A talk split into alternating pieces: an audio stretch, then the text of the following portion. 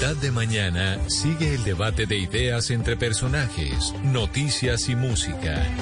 Ahora llegan a Mañanas Blue Oscar Montes, Ana Cristina Restrepo, Hugo Mario Palomar, Diana Mejía, Sebastián Nora, Mariana Palau, Gonzalo Lázari, Valeria Santos y Camila Zuluaga.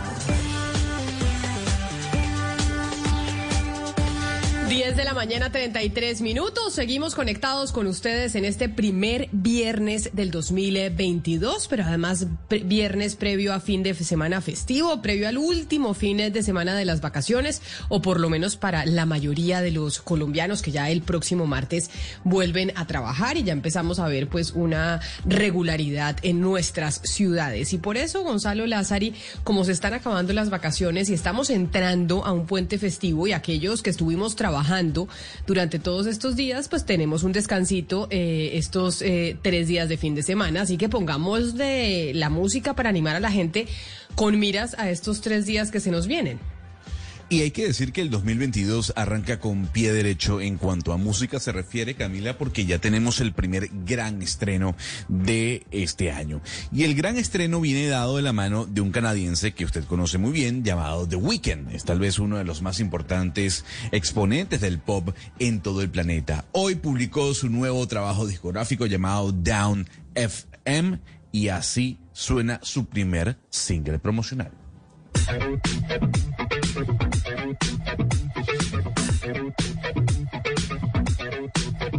I was born in a city where the winter nights don't ever sleep. So this life's always with me.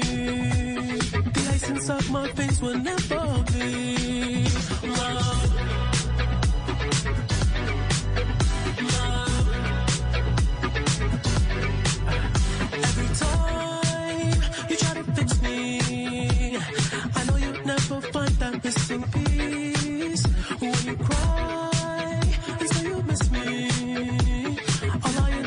bonita on the phone.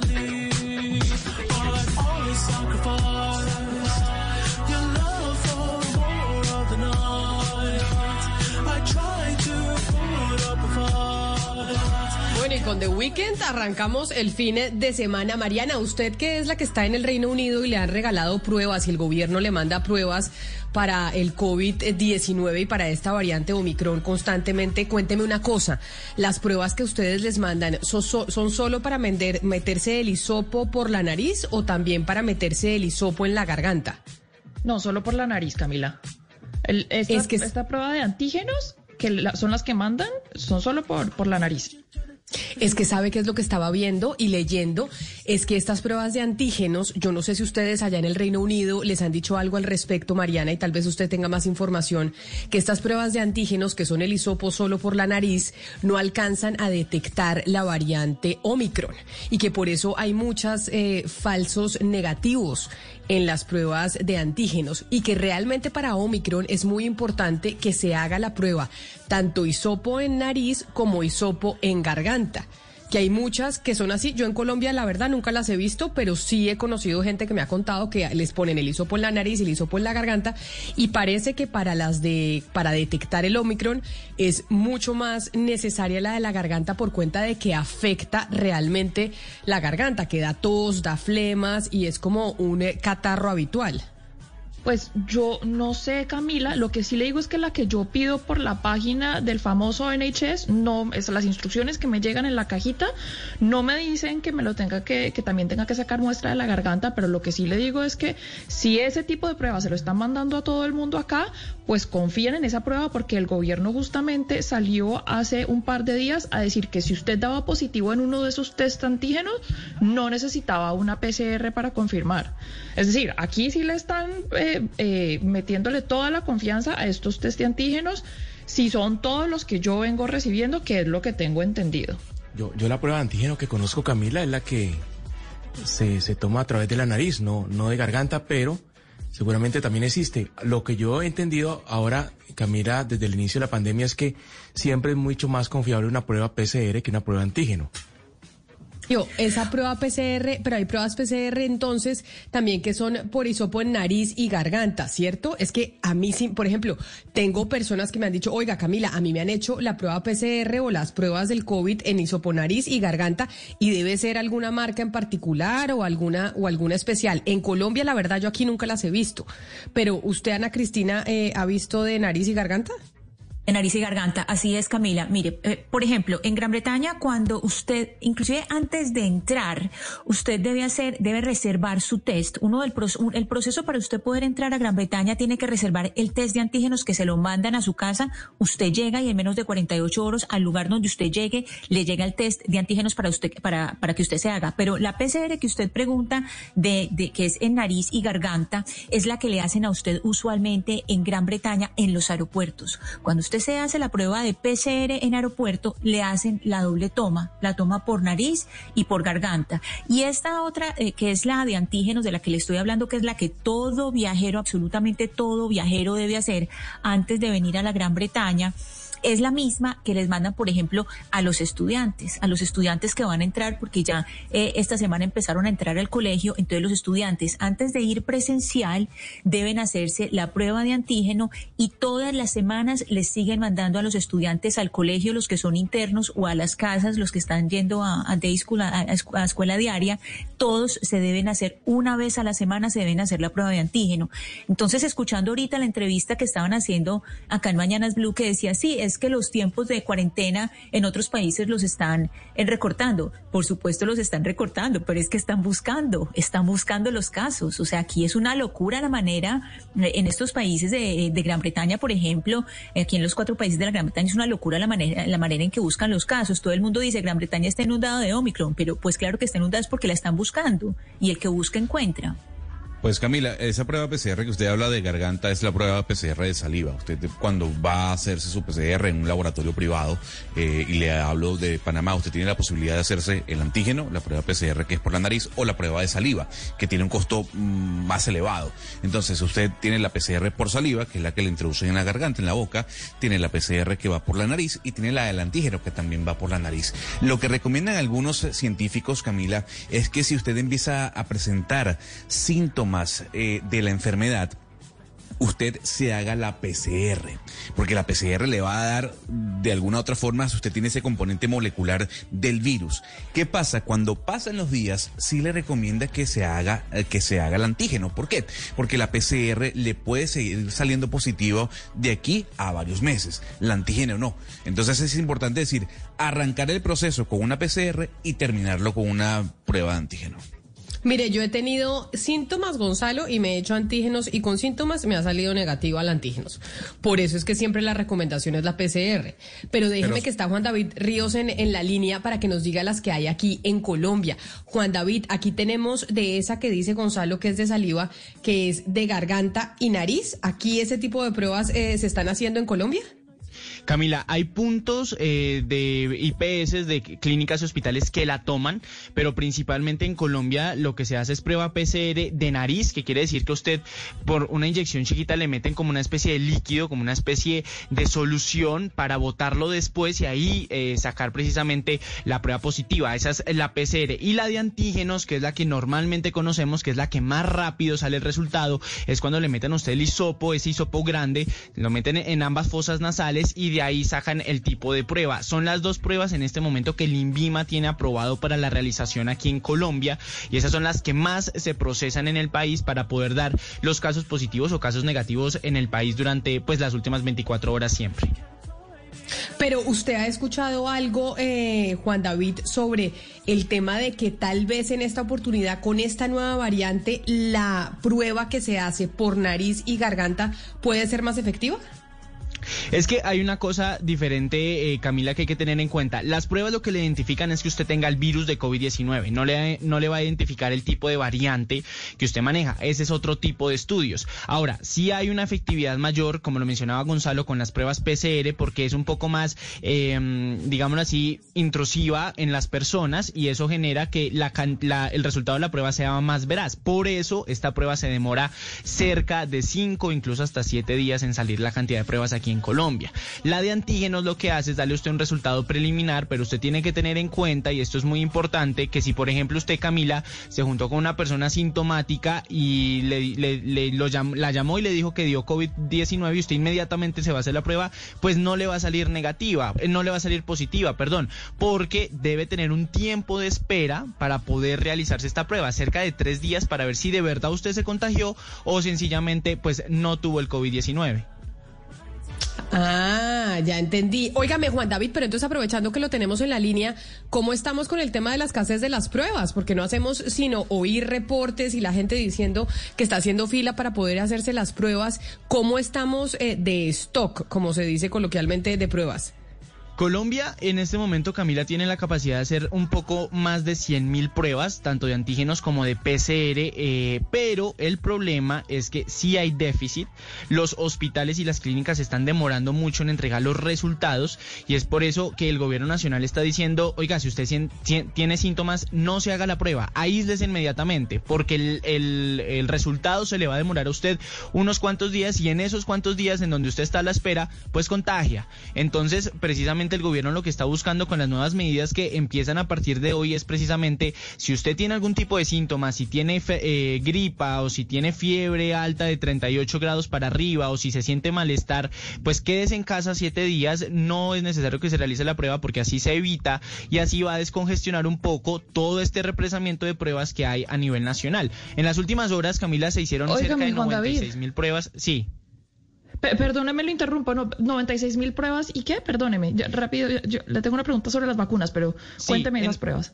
En las últimas horas se hicieron 96 mil pruebas. Ya llevamos dos días por encima de las 90 mil, pero aún así los expertos nos han dicho, eh, Camila y Mariana, que efectivamente pueden haber mucho más casos de las pruebas positivas, porque es que no hay pruebas para tanta gente que está dando positivo por COVID-19 con la variante Omicron. Claro. Óigame, Juan David, y yo no sé si usted me puede sacar de una duda sobre las vacunas. Es decir, yo lo que entiendo es que en Colombia no hay escasez de vacunas en este momento, que hay vacunas para todo el que quiere vacunarse. ¿Por qué entonces no hemos podido llegar al 60%? Tengo entendido que todavía estamos con aproximadamente el 54% de la población vacunado con dos dosis. ¿Qué es lo que está pasando ahí exactamente? Bueno, estamos en cifras exactas, es un 56% ya con esquema completo.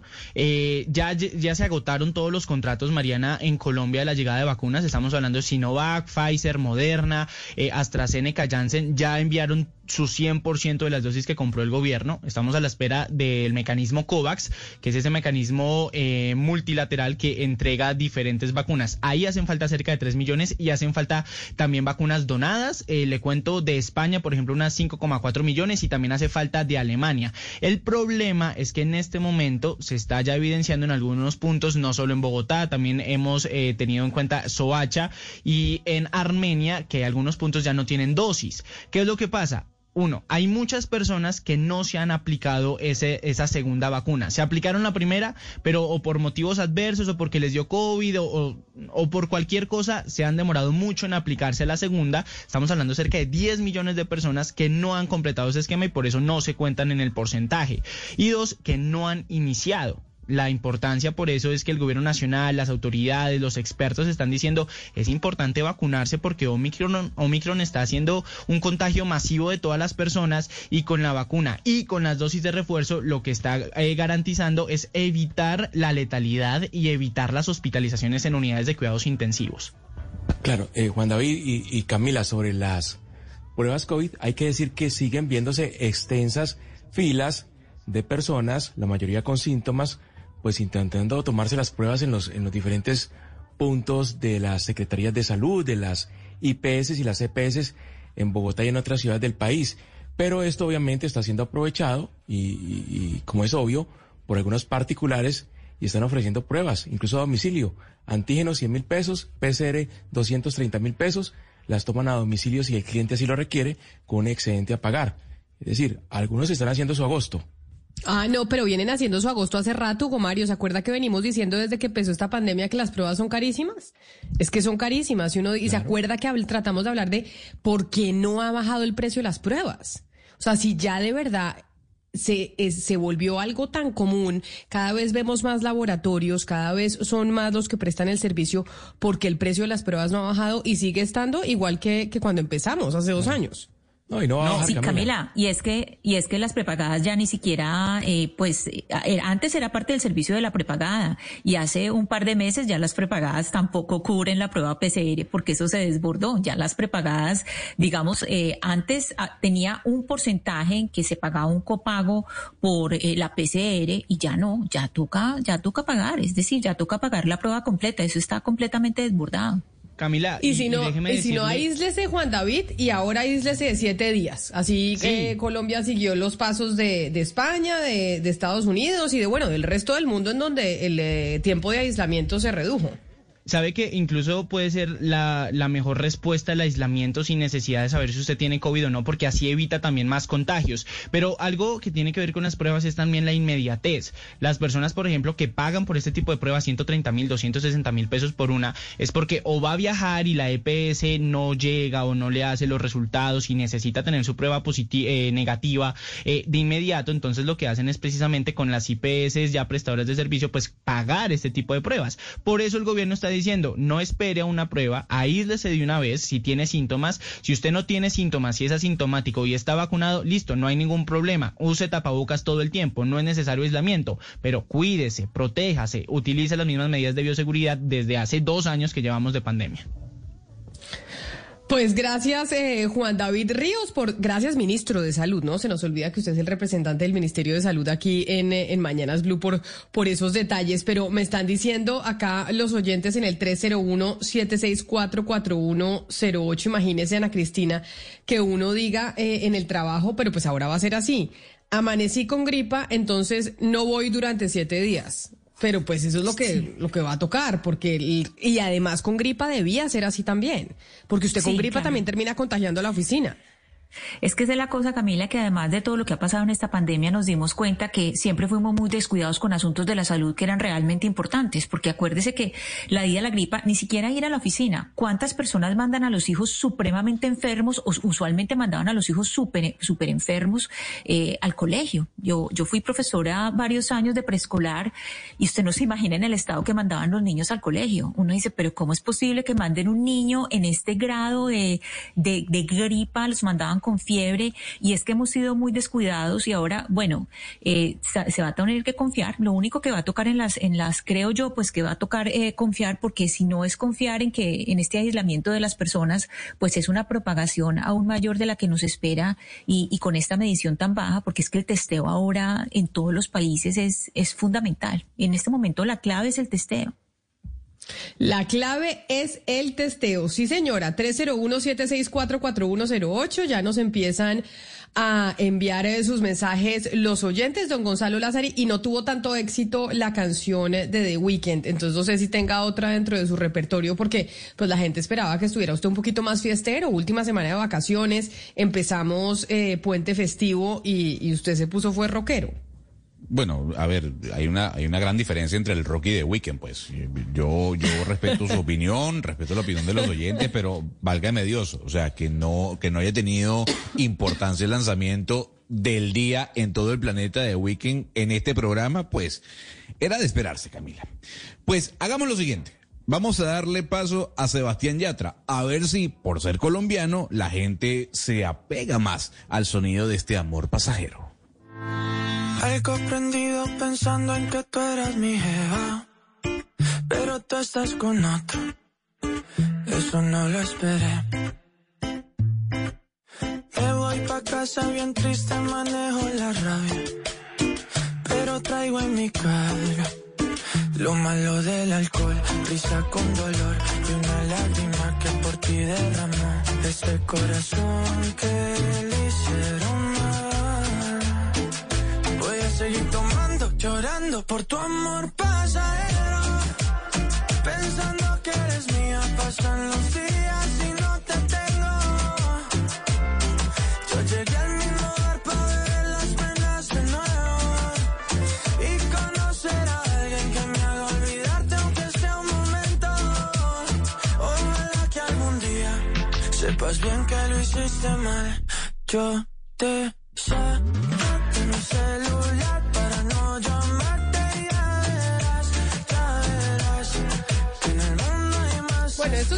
poquito más de fin de semana. Gonzalo, ¿a usted le gusta la leche? ¿Usted toma leche? Mm, no. No. No. O sea, yo, yo, to- yo, yo como los Ya le había preguntado. ¿no? Sí, sí, a ver, usted no, yo no, no me había preguntado. Yo, usted habíamos hablado de la leche, yo le dije que la leche engordaba. Yo soy más de los derivados de la leche, o sea, mantequilla, queso. ¿Qué es lo que más se, engorda? no. Porque realmente engorda estoy. más la mantequilla, el yogur, el queso que la leche en sí. Pero yo ya le había hecho es- eh, esta semana esa pregunta, ¿sabe por qué? Porque hemos venido desarrollando el tema del plantón que organizó Fedegan a principios de esta semana y la semana pasada, argumentando que la importación de la leche en polvo en Colombia tiene en la quiebra a los lecheros del país. Nosotros, a propósito de ese plantón, del plantón de los lecheros, consultamos a Felipe Pinilla, presidente de la Asociación Nacional de Productores de Leche, ANALAC, esta semana sobre esa manifestación.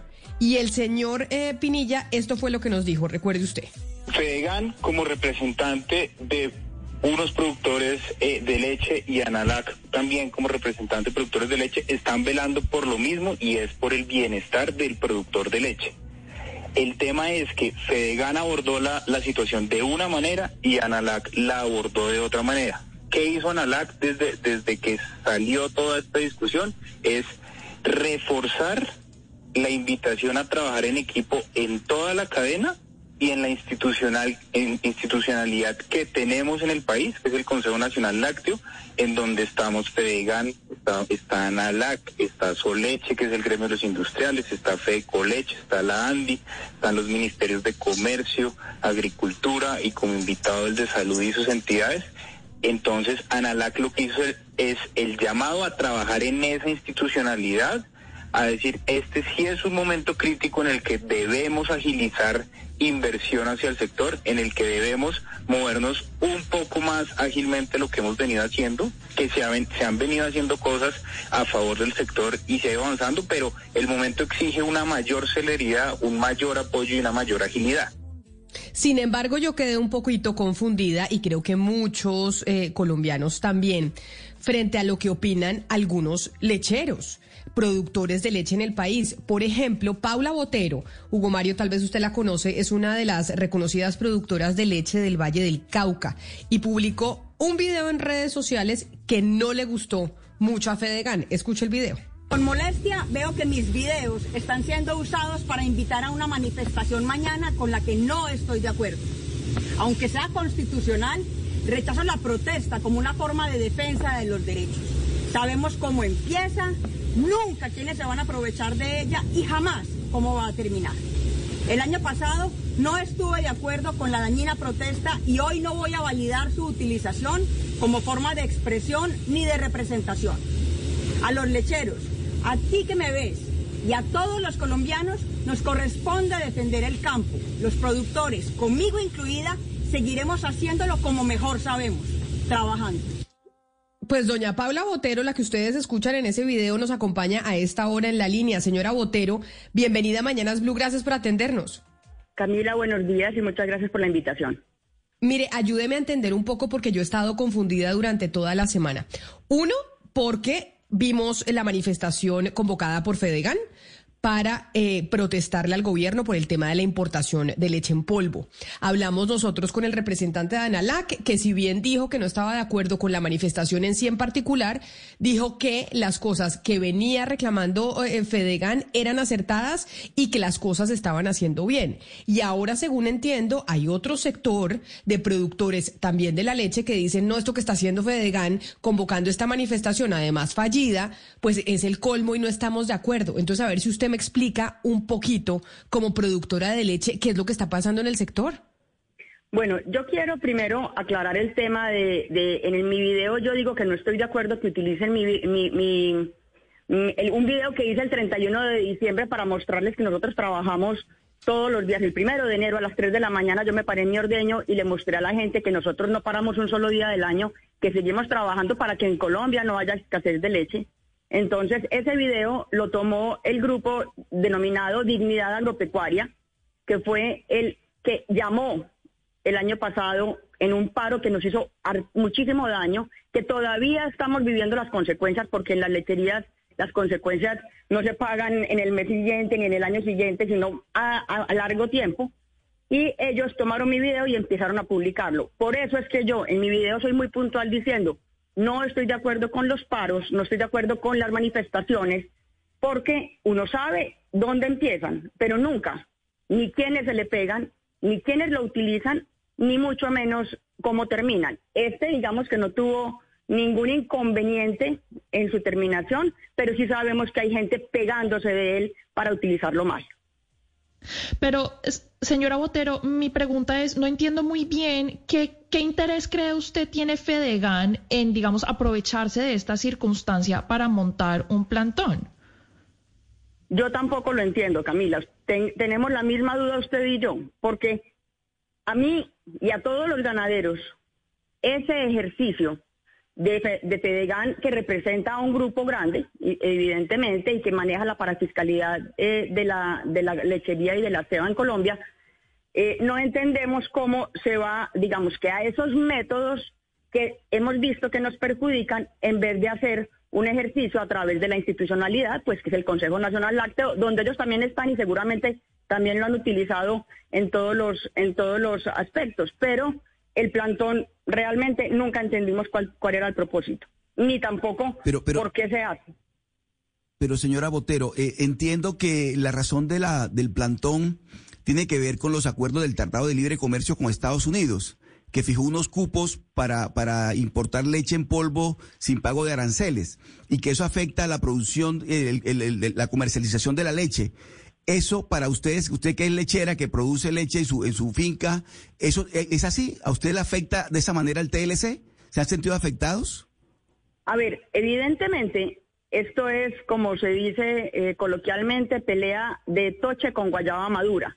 Usted si trae un gigante como los Estados Unidos, que tiene subsidiada su producción de leche, a que nos entre leche a Colombia, pues obviamente nos va a, nos va a afectar.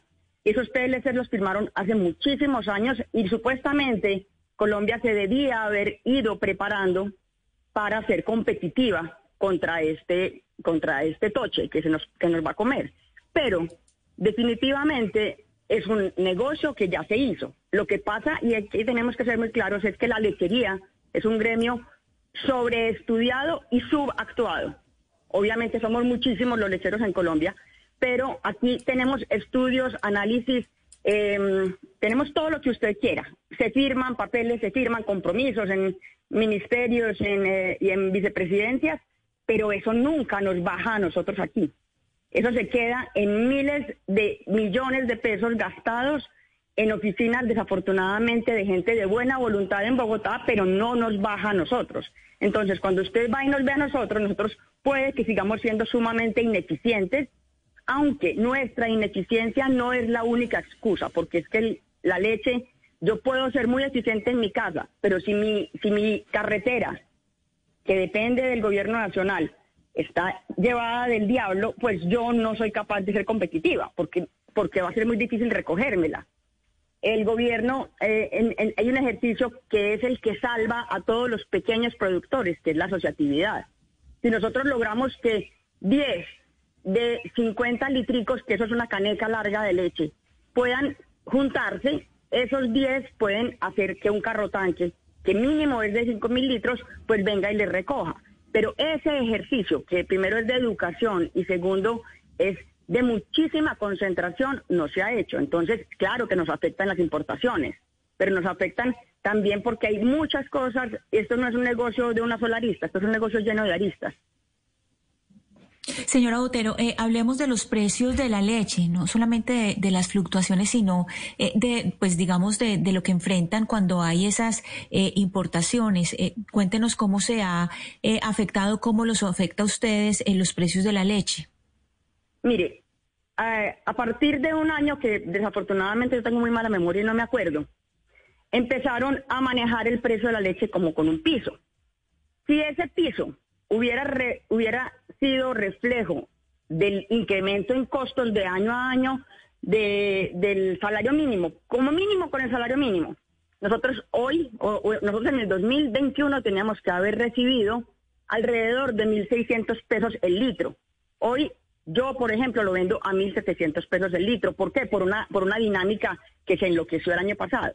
Pero si a nosotros, a nosotros empezamos el año en 1.280 pesos, en eso empecé yo, en 1.280 al año. Obviamente, con los incrementos de cosas que son externas, de cosas que no dependen del país, ni del gobierno, ni de nadie, sino que son todo el tema de insumos que se, que se Doña Paula. encarecieron. Señora.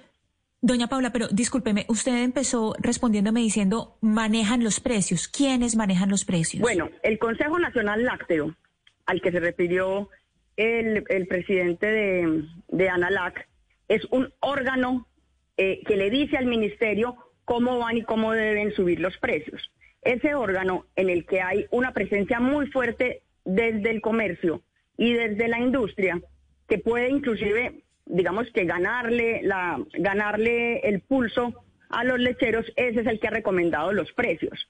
Pero los precios, hemos tenido años que la leche no ha subido ni siquiera un peso. Entonces, si usted tiene un negocio que hace 12 años le pagaban 1.200 pesos y hoy, 12 años después, le pagan mm, 80 pesos más, pues es un negocio que no es viable. Entonces, a nosotros no nos han subido los precios como deberían haber subido y hoy, hoy hay digamos que una rapiña, porque la estamos viendo, hay una rapiña en algunas zonas del país porque la leche eh, se, ha- se, ha- se, les ha, se les ha ido subiendo. Entonces, claro, todo el mundo apenas le Paula. ofrecen un peso, dígame.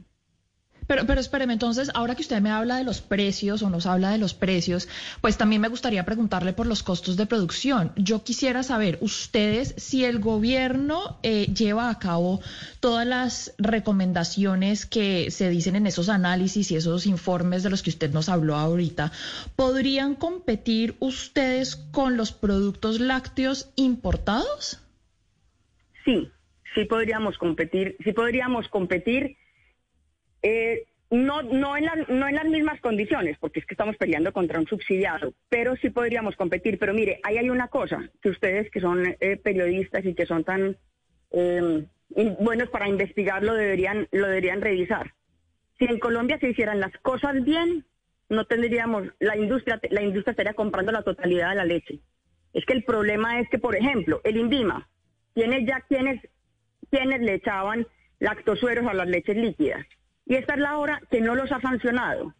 Este es el momento en el que muchos hard discount y muchos, produ- muchas marcas de leche la están rindiendo. El día que el INVIMA actúe, el día que el INVIMA tome muestras y vaya por una, por una, por una bolsa y la abra y vea si tiene, si, si está adulterada, pues ese día la industria va a decir, venga, yo no me voy a poner en, en cosas raras, yo voy y compro la leche al colombiano. Pero es que como le dejamos la puerta abierta, no existen los controles, nos pueden entregar una cosa que se llama queso, pero que no es queso, que lo ponen en las, en las estanterías y está lleno de unas cosas que se llaman extensores.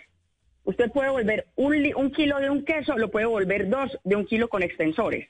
Entonces, obviamente, esa es una forma en la que la industria, no toda, hay industrias muy decentes y muy buenas, hay un grupo en la industria que se está beneficiando y que está aprovechando que no existen los controles para hacer esos ejercicios. Entonces, nosotros podríamos competir, nosotros podríamos hacer muchísimas cosas, pero tenemos que tener el apoyo también de los, de los entes de control. Doña Paula, pero mire, escuchándola a usted, hay muchas personas, eh, colegas suyos de su gremio que me están escribiendo en este momento a nuestra línea de WhatsApp al 301-764-4108 y sobre la situación que vive el sector de la leche y las eh, confusiones que tenemos y que hemos tenido esta semana desde las manifestaciones convocadas por Fedegan.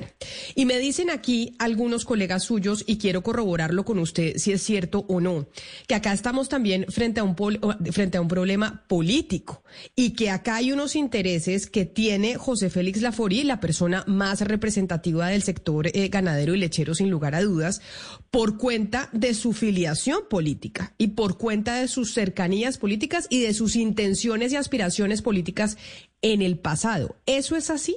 El, quien, eh, mejor dicho, la cercanía política de José Félix Laforí en Fedegan está haciéndole daño al sector y al gremio en particular? Mire, yo soy una productora de leche si usted me pregunta, y se lo decía a Diana Antier, si usted me pregunta cuántos días mm, se demora un ternero para nacer, yo soy capaz de decirle, porque lo sé y porque lo vivo. Definitivamente, eh, la, vi- la- la vida del doctor José Félix Lapurí está atravesada por la política, está casada con la senadora, con la senadora María Fernanda Cabal. Y eso es lo que yo le puedo decir. Yo no tengo capacidad, no tengo la información y sería sumamente irresponsable de mi parte decir que sí, que sí creemos. Obviamente, yo tengo un chat con 250 ganaderos, estoy en otro con otros 250 y, y hay muchísimos rumores y muchísimas especulaciones.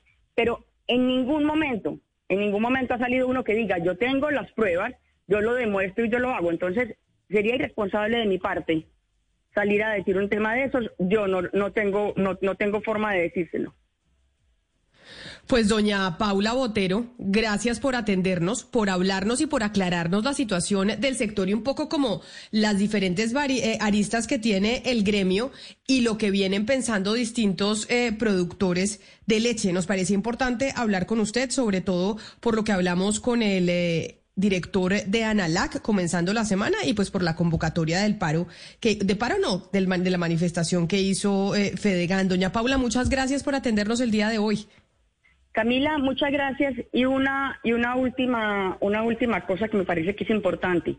La industria estuvo acostumbrada a comprarnos la leche barata y más barata y después mucho más barata. Hoy sigue habiendo leche en Colombia, sigue habiendo muchos informales y muchos chiquitos que están, la están produciendo. Lo que pasa es que hoy no hay leche regalada. Eso es lo importante. No hay leche regalada. Hay leche al precio que sea justo. Un saludo muy especial, doña Paula Botero, productora de leche, que lleva como productora de leche 21 años y viene de una familia de tradición lechera en el Valle del Cauca desde hace 110 años. Y no, pues claro que leche regalada no hay, por supuesto que no, y eso tenemos que ser conscientes. Pero doña Paula no lo dice, Oscar, pero a mí sí muchos colegas de doña Paula me están escribiendo y me están diciendo, no, creo que entramos en el campo de la especulación, como ella lo dice, y a ella no le queda bien decirlo por cuenta de que ella es una productora de leche. Pero sí muchos colegas de Doña Paula me están diciendo, vea, Camila, la manifestación convocada por, por, Fedegan, comenzando esta semana, entre otras cosas, es una apretada de tuercas que le sigue haciendo el, el doctor José Félix Laforia al gobierno nacional, por no haberlo apoyado en diferentes intenciones que él tenía de llegar a cargos públicos en el gobierno y dos, pues porque no nos olvidemos que hay una lejanía importante política de su esposa, la doctora María Fernanda Cabal, con el gobierno del presidente Duque. Sí, Camila, y en eso, en eso habría que decir también que, digamos que en esos, en ese caso, la posición política del doctor Laforí ha sido pública, ¿no? Él abiertamente, cuando ha estado de acuerdo con el gobierno, lo ha dicho, y cuando no ha estado de acuerdo también. Pero recuerda usted también, Camila, que el gobierno de la época de Juan Manuel Santos, el gremio de Fedegan fue un gremio bastante confrontacional con el gobierno por, por el por tema por el cuenta de los diálogos de La Habana. Entonces, de alguna manera hay una hay un vínculo político fuerte, muy metido en, en, Fedegan y este tipo de de, de, actos como la, la protesta que se hizo en Cartagena eh, de alguna manera va a ser interpretada por algún sector de, de los ganaderos como una manifestación política y por otros que consideran que efectivamente hay unos hay unos legítimos derechos que están reclamando en este caso los lecheros del país. Pero usted tiene razón, hay un componente político muy fuerte, Camila, y, y es evidente que, que, que eso no se puede ocultar. Por eso le digo que es lo que nos están escribiendo los colegas eh, de Doña Paula en el Valle del Cauca y en diferentes eh, sectores del país. Nosotros a las 11 de la mañana, 11 minutos, vamos a hacer una pausa y cuando regresemos, óigame, nos siguieron escribiendo sobre el tema de las cédulas, nos llamaron de la registraduría después de haber escuchado a la doctora Alejandra Barrios de la misión de observación electoral ayer hablar con nosotros, Oscar, diciendo muchas cosas sobre lo que está pasando con el sistema, que se va a vencer el plazo para poder eh, registrar la cédula o cambiarla de lugar de votación. Y nos dicen de la registraduría que ellos quieren hacer eh, claridad sobre muchas cosas que hablamos con la doctora Barrios. Así que si usted tiene alguna duda o sigue teniendo dudas sobre el proceso de registrar la cédula, sobre las votaciones del próximo año, no se mueva. Después de la pausa vamos a estar hablando con el registrador delegado en lo electoral, el doctor Nicolás Farfán.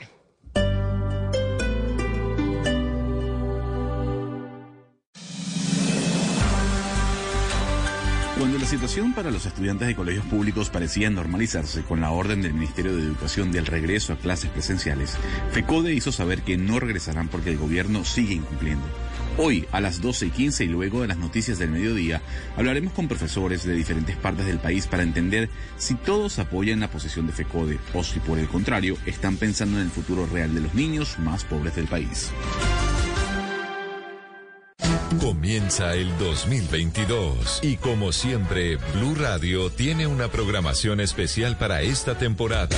Especiales deportivos. Recordaremos los triunfos internacionales de nuestros equipos de fútbol para revivir y compartir esas emociones. Historia, trucos, opinión, conocimientos, opciones, canciones, recuerdos, identidad, temas de los que quieres saber más, diseñados para que los lleves a todas partes cuantas veces quieras. En Podcast Blue, comienzo de 2022. Un nuevo año para vivirlo junto a Blue Radio, la alternativa.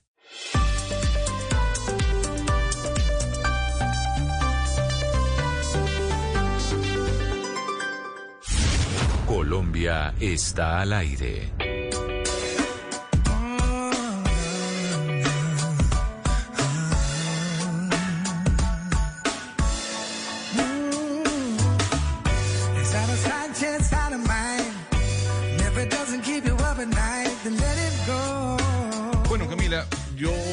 Sé por qué usted vino hoy pachangosa. Dícese de eh, con ganas de bailar, de saltar, de brincar. Pues Eh, porque no es que se acaban las vacaciones para muchos, no para nosotros porque no hemos salido, pero sí para muchos y se viene un puente festivo. Las vacaciones no se acaban, Camila. Las vacaciones eh, no se acaban. Hay que trabajar y había que trabajar desde el lunes pasado como nosotros hicimos. Entonces, seguimos en la ruta y en el diarismo. Y dentro del diarismo, obviamente los viernes son de estrenos musicales. Y vuelve un artista muy conocido, sobre todo en Europa, en el Reino Unido. Se llama James Morrison y esto se llama Don't Mess With Love.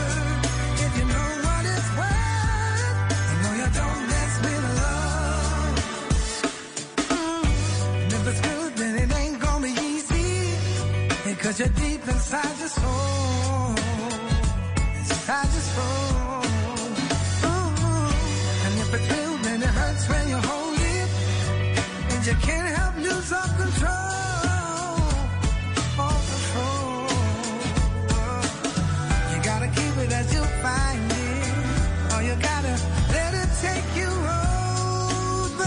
Gonzalo, lo que está pasando en Estados Unidos es increíble, ¿no? Normalmente dicen los economistas que cuando usted tiene desempleo del 4%, está teniendo casi que empleo cero, ¿no, Mariana? Porque, o sea, es decir, usted desempleo cero no logra tener nunca, pero cuando usted está por debajo del 4%, es casi que no tiene desempleo.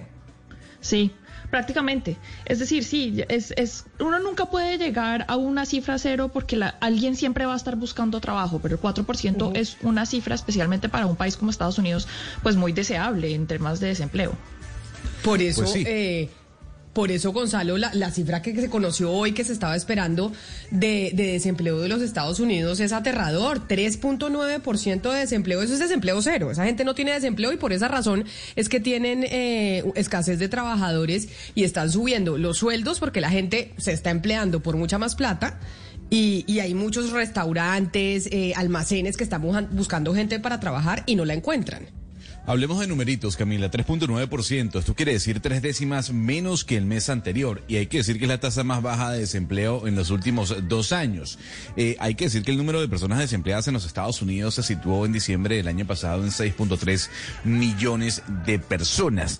Estamos hablando de 483 mil menos que el mes de noviembre.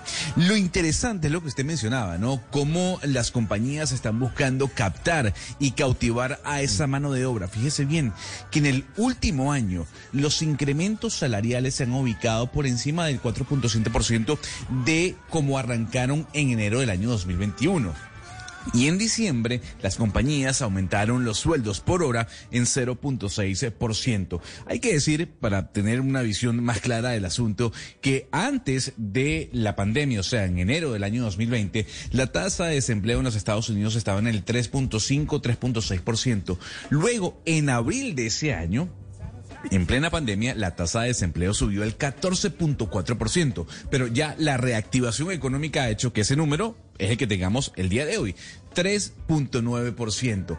Y es interesante también decir lo que usted decía, ¿no? Con respecto a las renuncias. El mes de noviembre, 4.5 eh, millones de personas renunciaron a sus trabajos en los Estados Unidos. Y es que están buscando mejores oportunidades, esas oportunidades que estamos viendo con el crecimiento de los sueldos. Pero sabe, Gonzalo, en dónde creo yo que hay una tasa de desempleo mucho más baja que la de Estados Unidos, en Canadá, en muchas ciudades hay empresas que no están operando porque no tienen trabajadores y están buscando o- mano de obra, sobre todo de países de América Latina.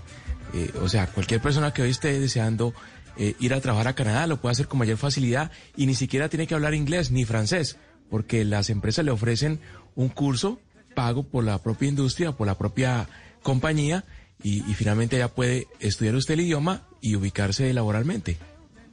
Es muy interesante lo que usted dice, eh, Hugo Mario, y también lo que dice Gonzalo, porque sí, esto es un nivel muy bajo de desempleo, pero también lo que es cierto es que no hemos recuperado todos los empleos que teníamos antes de que llegara la pandemia. Es decir, hay más personas en este momento desempleadas que eh, antes de la pandemia y eso se da simplemente porque hay mucha gente que responde a esas encuestas que dice que no está buscando empleo. Recuerde usted que el desempleo se calcula de acuerdo a cuánta gente responda diciendo que sí está buscando empleo.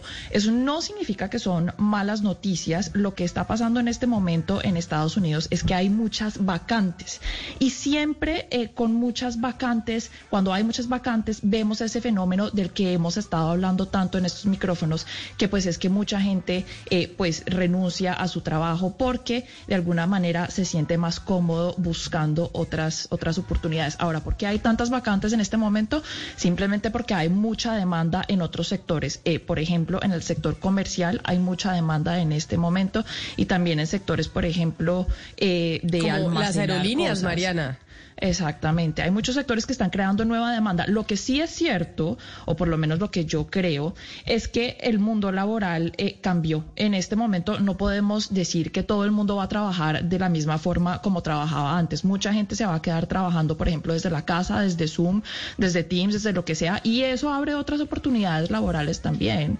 Hay que ver entonces cuánta gente de verdad quiere volver a trabajar de la misma manera como antes y cómo va a tener que acoplarse al mercado, porque yo creo que van a tener que llegar se van a tener que dar nuevos incentivos. Por ejemplo, es muy importante que la gente reciba un incentivo, un incentivo por ejemplo, los padres puedan irse cuando tienen eh, bebés a cuidar de sus bebés por unos meses. Muchos países no tienen eso. Ese tipo de incentivos pueden llegar en este momento en el que pues hay vacantes y se está buscando tantas Bueno, pero personas para tampoco hay que esas trozar el brazo. ¿no?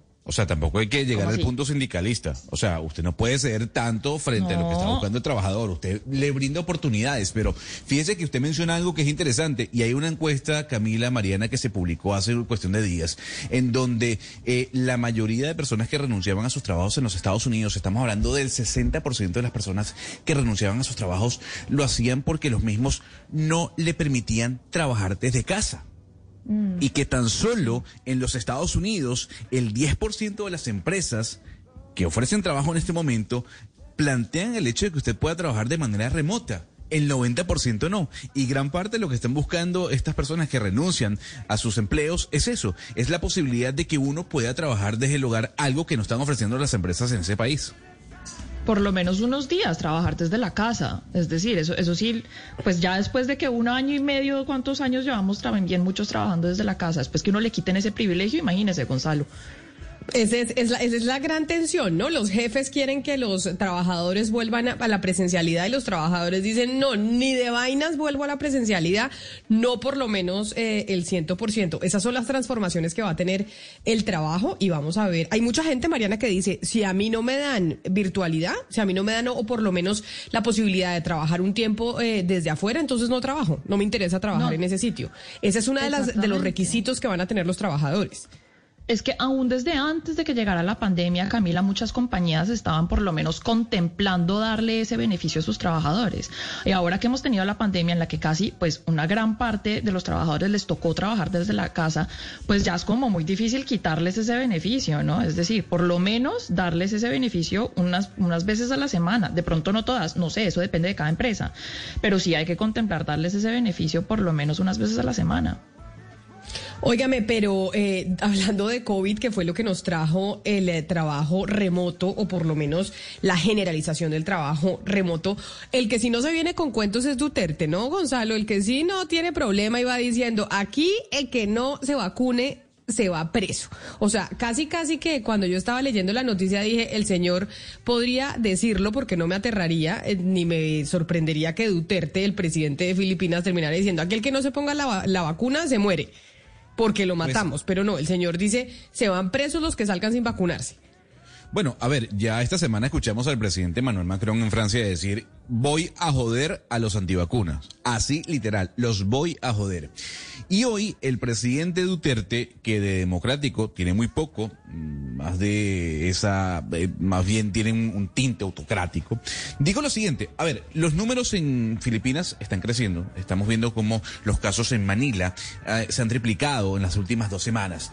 Esto tiene que parar. Y tiene que parar de alguna otra forma. Y es que yo ordeno a los jefes mm, correccionales o a los jefes de división de diferentes alcaldías o de sectores, municipios, para ser mucho más eh, preciso, de que a la persona que no esté vacunada y la vean en la calle, la meten presa.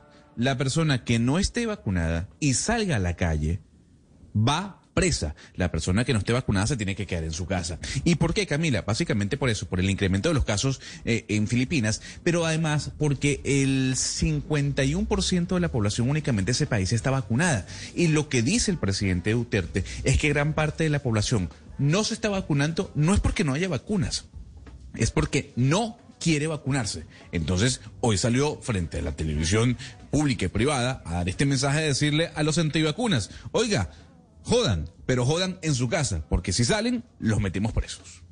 Óigame, Gonzalo, pero bueno, yo creo que con el presidente de Duterte pues no hay ninguna sorpresa, es decir, este es un tipo de cosas al que ya estamos acostumbrados, este tipo de respuestas son muy comunes en él. Lo que sí causó como un poco de furor, por lo menos en Europa y sobre todo pues en Francia, obviamente donde es el señor Macron, fueron esos comentarios de los que usted eh, habló o mencionó eh, que hizo el señor Macron de querer eh, joder a los que a los anti-vaxxers en, en Alemania, ¿no? En perdón, en Francia. Él lo que dijo fue y voy a utilizar la palabra textual, la traducción textual fue querer enmierdar a los 5 millones, 5.3 millones de franceses que no se quieren vacunar. Y es muy interesante porque, pues en verdad, yo lo que sospecho es que el señor eh, Macron estaba haciendo un cálculo político porque en Francia ese cuentico de la libertad por encima de las vacunas, eso no cala. Allá el 90% de la población ya está vacunada con dos dosis. Entonces, es en, cuando se vienen unas elecciones, el señor lo que quiere hacer es tantear los partidos políticos, especialmente los republicanos que están hacia la centro derecha, para ver si ellos apoyan ese, eh, ese esfuerzo de vacunar a toda la población o si se van más con ese cuentico de la libertad que apoyan tanto la extrema izquierda y la extrema derecha. Pero lo que sí llama la atención, y no solo es- está sucediendo en, eh, en América Latina, porque lo hemos visto, no solo donde está el señor Duterte en Filipinas y en Europa con el señor Macron, que supuestamente era el liberal de los liberales y ahora lo vemos con tintes un poco más autoritarios, es que quienes tienen ese tipo de mando, pues están ganando la batalla. Mariana, Hoy es viernes de publicación de revistas. Por lo general en el mundo, las revistas más importantes tienen eh, su tiraje y su publicación el día de hoy. Y The Economist, la revista inglesa por excelencia en donde usted está, tiene hoy al eh, señor Vladimir Putin en, eh, en la portada con un fondo rosado y diciendo, el señor Putin lo ve a usted ahora. Y cada vez eh, parece más real y cercano que es que el señor Putin no está molestando y puede venirse con una escalada bélica en Europa. Eh, Camila, sí, la revista, digamos que es, es, una, es un líder, eh, lo que se llama los líderes de la revista, que son como la sección de la opinión, y en verdad se titula ¿Cómo hablarle al señor Putin? Y en especial en este contexto que hemos visto últimamente, pues que el señor mandó alrededor de 100 mil tropas a la frontera con Ucrania y que se teme que el señor va a invadir Ucrania. Pero el señor Putin es más que todo noticia en estos últimos días porque está ayudando a su colega bigger. Eh, o- si- a su contraparte, digámoslo así, en Kazajistán. No sé si usted ha visto, Camila, que desde el domingo Kazajistán está sumido en unas pro- protestas monumentales. Ya muchos protestantes se han tomado, por ejemplo, el aeropuerto de Almaty, la ciudad más importante de ese país. Y lo que estaban protestando desde el principio estas personas era un alza en eh, los precios del gas que muchos utilizan eh, pues para andar en sus carros. Allá los carros funcionan a gas, no a base de gasolina. Esto, sin embargo, se volvió en unas protestas en contra del gobierno de Kazajistán y eh, el señor eh, Tokayev, perdóneme que le diga a ver si Tokayev, estoy pronunciándolo bien, Kasim Yomar Tokayev, que es el presidente de Kazajistán, pues ha respondido de manera muy violenta y represiva. El señor Tokayev le pidió al señor Putin ayuda eh, para, digamos, controlar esta crisis que el, el señor Tokayev dice es una amenaza terrorista que viene desde afuera. El señor Putin le cree, dice que también es una, digamos, un, montaje de los países occidentales, de Estados Unidos, para desestabilizar a Rusia frente a las elecciones que se frente a las negociaciones que se vienen la próxima semana. Eh, ya han llegado tropas rusas y de otros países que son parte de una alianza que se llama la Organización del Tratado de Seguridad, que es como una respuesta a la OTAN prácticamente que lidera Rusia. Ya han llegado a Kazajistán, pero pues esto puede salirle muy caro al señor Tokayev, Camila, porque acuérdese que el señor Putin ya ha dicho que ese país es parte de la Gran Rusia. Es decir, el señor Putin cree que Kazajistán es lo mismo para Rusia que Ucrania. Cree que Rusia tiene potestad sobre esos países. Entonces, hacia el futuro, pues bueno, sí, el señor Putin vino a, a defenderlo, pero hacia el futuro, mm, vaya usted a saber qué le tiene que deber el señor Tokayev a ese, a ese presidente eh, ruso. Y pero por eso la señora Farcas que usted nos trajo, Gonzalo, esta semana, no sé si los oyentes se acuerdan, una ex eh, subsecretaria de Estado del, eh, del gobierno de Barack Obama, creo que ese era el cargo, lo que nos dijo esta semana nos asustó aún más. Y es, oiga, este tema, Putin y Rusia no se están viniendo con cuentos, este hay que tenerle miedo. Cuando uno dice qué tanto nos preocupamos, le preguntaba yo en, en la primera intervención, ella, le, ella nos decía al mundo, el mundo tiene que preocuparse y mucho porque esta amenaza de Putin no es eh, como decimos nosotros, y yo no sé si eso es grosería, pero creo que si mi mamá siempre me regaña, eso no es mamando gallo. Bueno, eh, eh, la persona con la que hablábamos es Evelyn Farcas, Camila, la subsecretaria de Estado para Ucrania y Rusia del gobierno de Barack Obama. Sí, nos dijo eso, hay una preocupación. Pero, a ver, yo, yo no estoy de acuerdo tanto con lo que dice The Economist. Yo creo que Rusia no va a invadir Ucrania, sobre todo con miras a lo que va a ocurrir la semana que viene. Como bien decía Mariana, la semana que viene, del 10 al 13, hay tres reuniones importantes, Camila. Una reunión de alto nivel entre los Estados Unidos y Rusia una reunión de alto nivel entre la OTAN y Rusia y una reunión de alto nivel entre la Unión Europea, el Consejo de Seguridad de la Unión Europea y Rusia. Y yo creo que esas tres reuniones van a ser muy importantes con miras a lo que vaya a ocurrir eh, este año. Eh, a ver, las tropas, como bien decía Mariana, están desplegadas desde el año pasado en la frontera con Ucrania que de allí vaya a haber una invasión como tal, yo no lo creo, sobre todo Camila, porque Biden no es Trump. Y lo que hemos visto es que Biden ha puesto nuevamente a los Estados Unidos como el policía del mundo.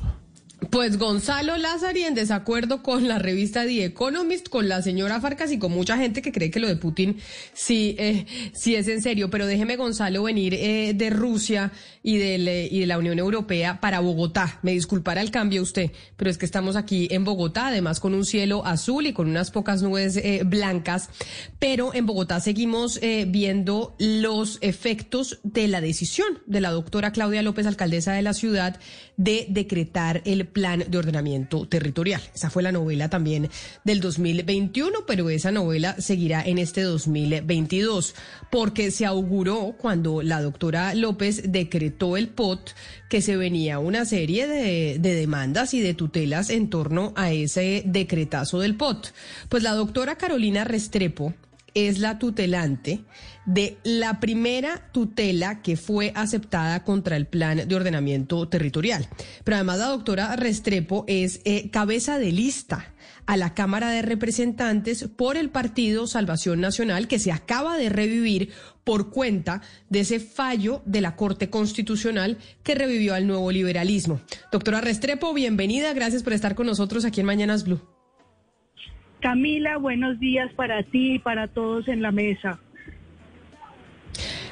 Quiero preguntarle, doctora Restrepo, y es, ¿por qué tutelar el POT? ¿Por qué utilizar la tutela? ¿Cuál es el derecho fundamental que se está eh, violando en este caso con el decreto eh, de la doctora Claudia López? Mira, eh, tuvimos que tomar una decisión, no te digo que apresurada, sino una decisión absolutamente de necesidad. Nosotros pensamos tenemos que hacer algo.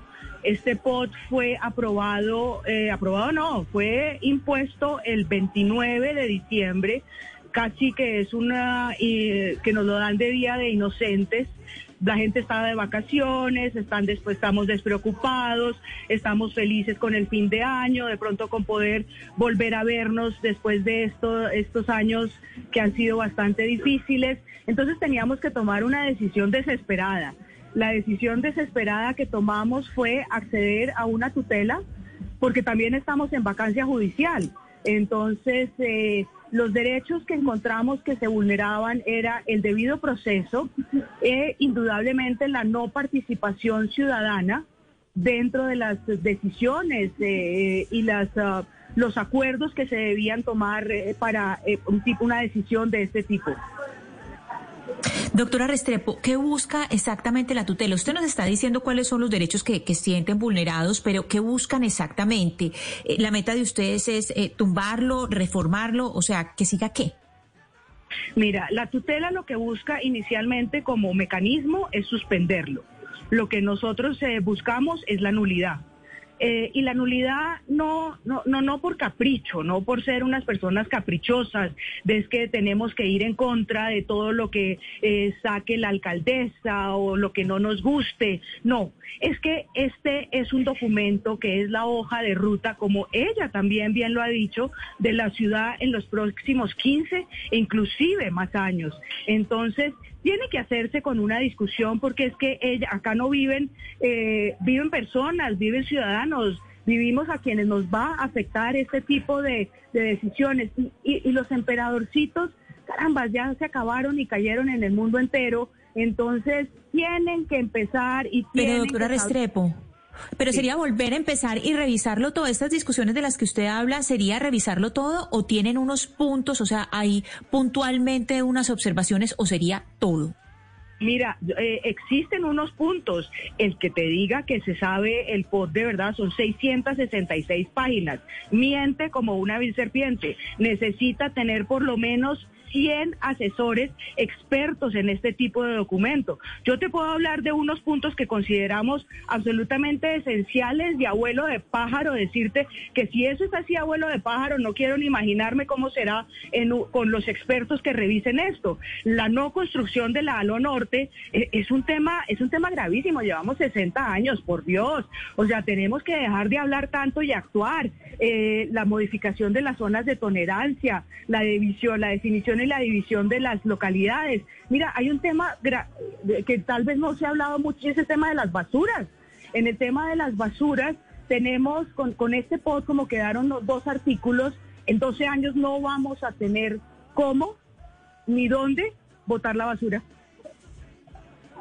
Oh, doctora Restrepo, aquí entiendo las reclamaciones porque son muchas eh, las personas que tienen reclamaciones sobre el POT y sobre la forma en que se decretó por cuenta de que no pudo discutirse en el Consejo de Bogotá.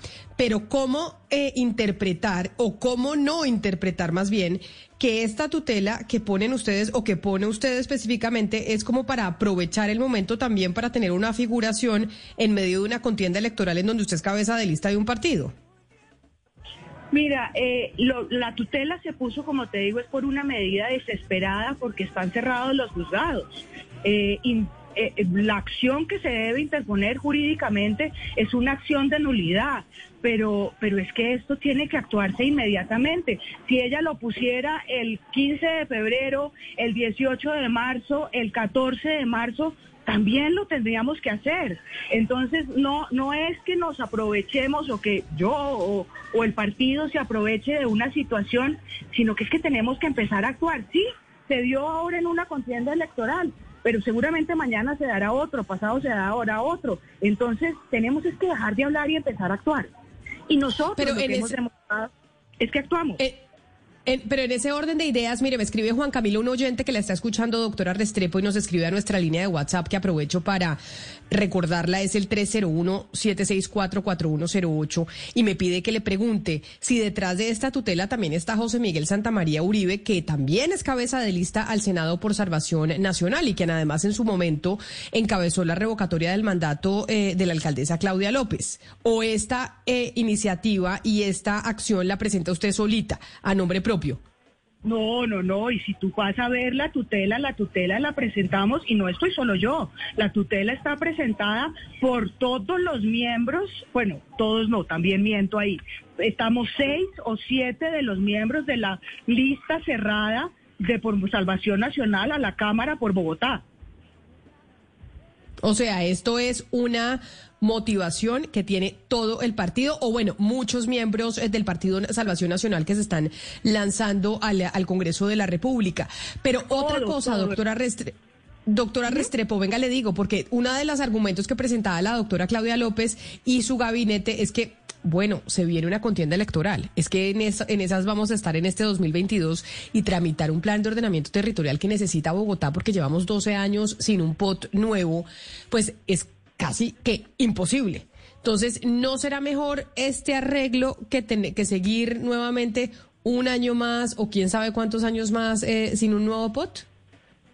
Mira, yo siendo abogada eh, y siendo negociadora a veces te diría que es mejor un mal arreglo a un buen pleito. Eh, y eso funciona en el tema de los negocios. Cuando está parte y uno puede sacar, es mejor recibir ahorita 100 y no los mil que quiero porque de pronto este, este lío se me, se me alarga unos 10 o 20 años. Pero en esto no. Esta es una decisión que va a afectar a 8, 9, 10 millones de, de bogotanos que estamos acá y no la podemos tomar a la ligera.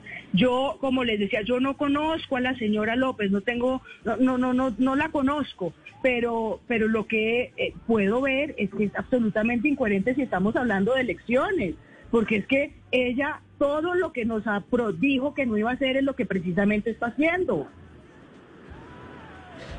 Pues vamos a ver cómo les va con, eh, con esta tutela. Vamos a ver si, eh, si fallan a favor y, y pues cuál sería el recorrido que sigue todo el plan de ordenamiento territorial, que es cierto que lo necesita Bogotá, pero también pues es verdad que hay mucha gente que quedó insatisfecha Yo- por la manera en que, se, en que se aprobó. Dígame. Yo te doy cábala, la tutela no la van a aprobar. La tutela fue nuestra medida desesperada para suspenderlo en este momento, pero nosotros estamos trabajando ya en la acción de nulidad.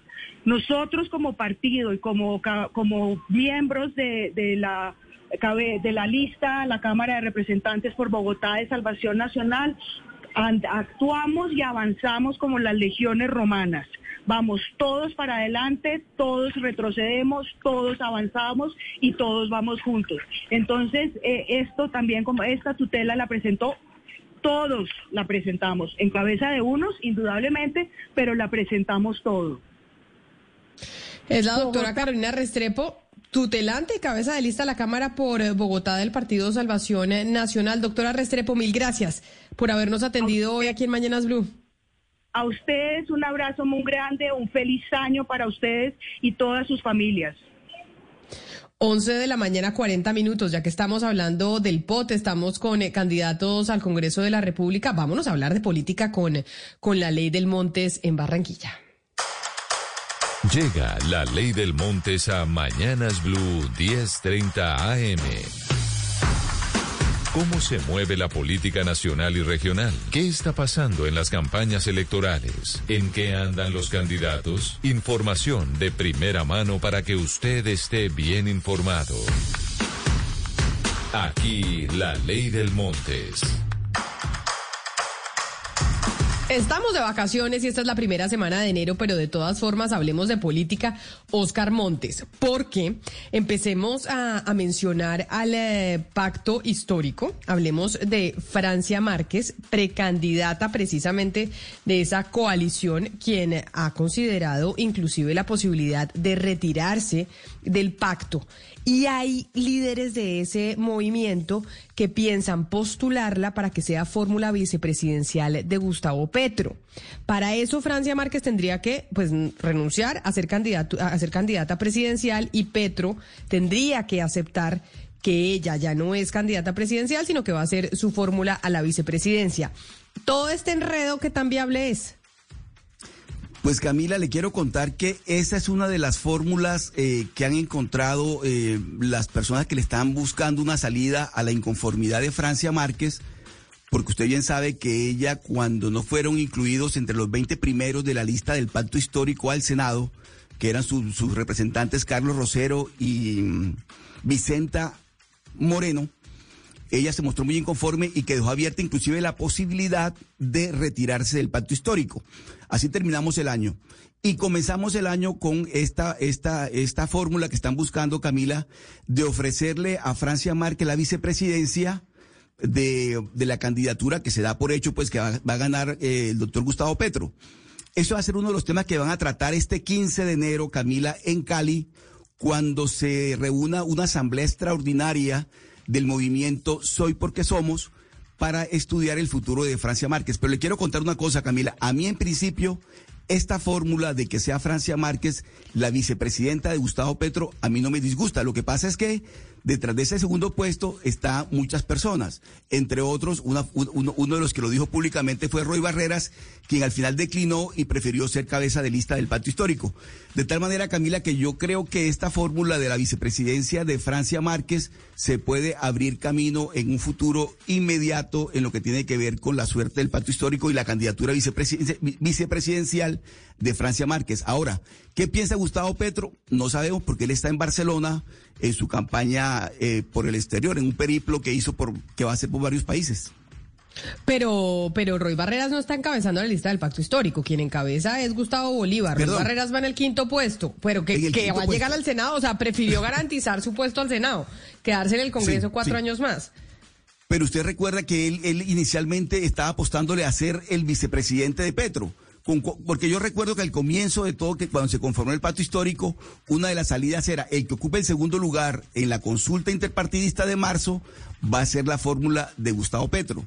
En, es- en- eso estaba Roy Barrera, que al final declinó para ser el quinto, el quinto lugar, para ocupar el quinto lugar, Camila. Sí, pero lástima, Oscar, que Francia Márquez no llegue a ser fórmula vicepresidencial de Gustavo Petro eh, en el marco de un ejercicio democrático, sino pues en una especie de contentillo que le están dando para evitar una desbandada por la crisis que se ha generado ese tema de la, de la organización de las listas. Pero, pero, Hugo Mario, en este momento las encuestas en lo que tienen que ver con el pacto histórico, de hecho, muestran a Francia Márquez como la segun- el segundo lugar, ¿no? Gustavo Petro de primero, que yo creo que va a barrer en esa consulta, y luego Francia Márquez. Lo que pasa es que también está ahí eh, Luis Fernando Velasco, eh, hay una gente que, que tiene votos y que uno nunca sabe cómo puede terminar la cosa. Pero, pues Oscar, pero, lo que pero, me.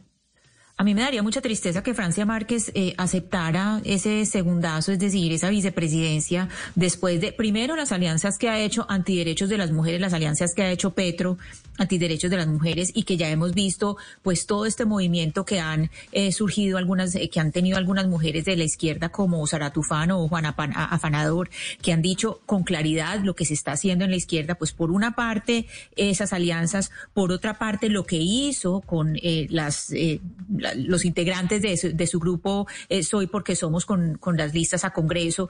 Y tercero, otra vez caer en el mismo lugar común, las mujeres sirven como vicepresidente. No, porque tiene que ser para vicepresidencia.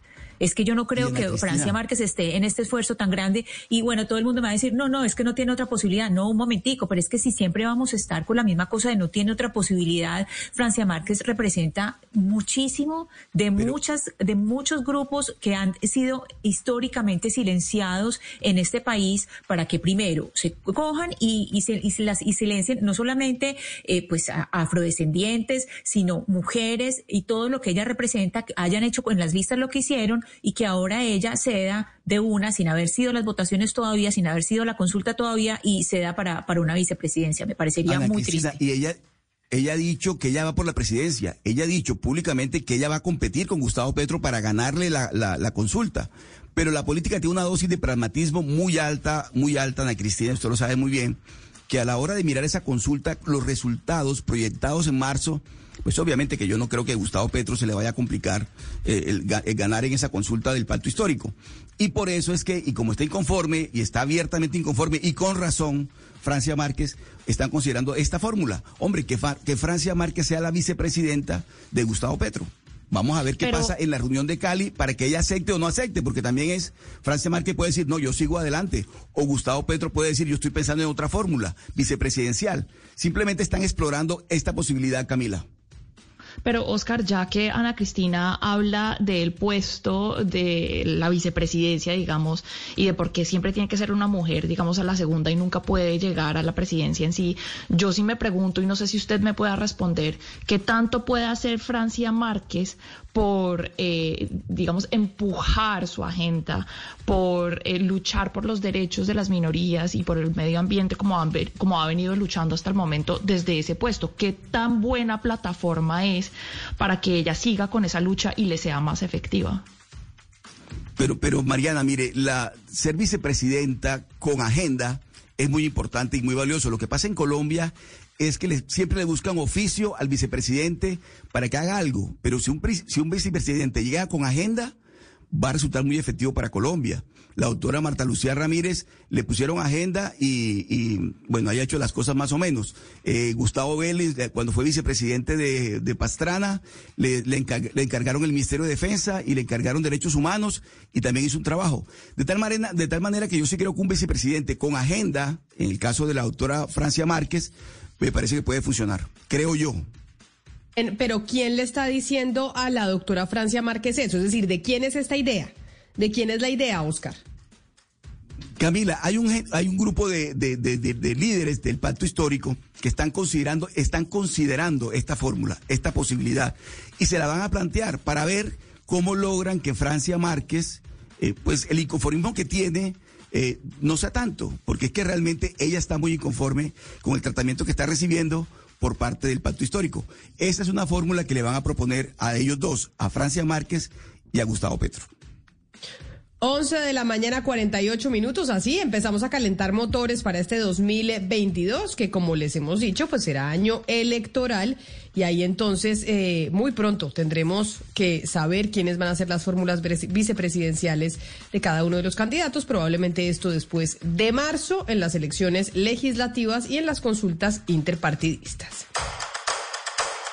Lo que se habla y se escucha en las esferas de la política colombiana. Esto fue La Ley del Montes. Mañanas Blue.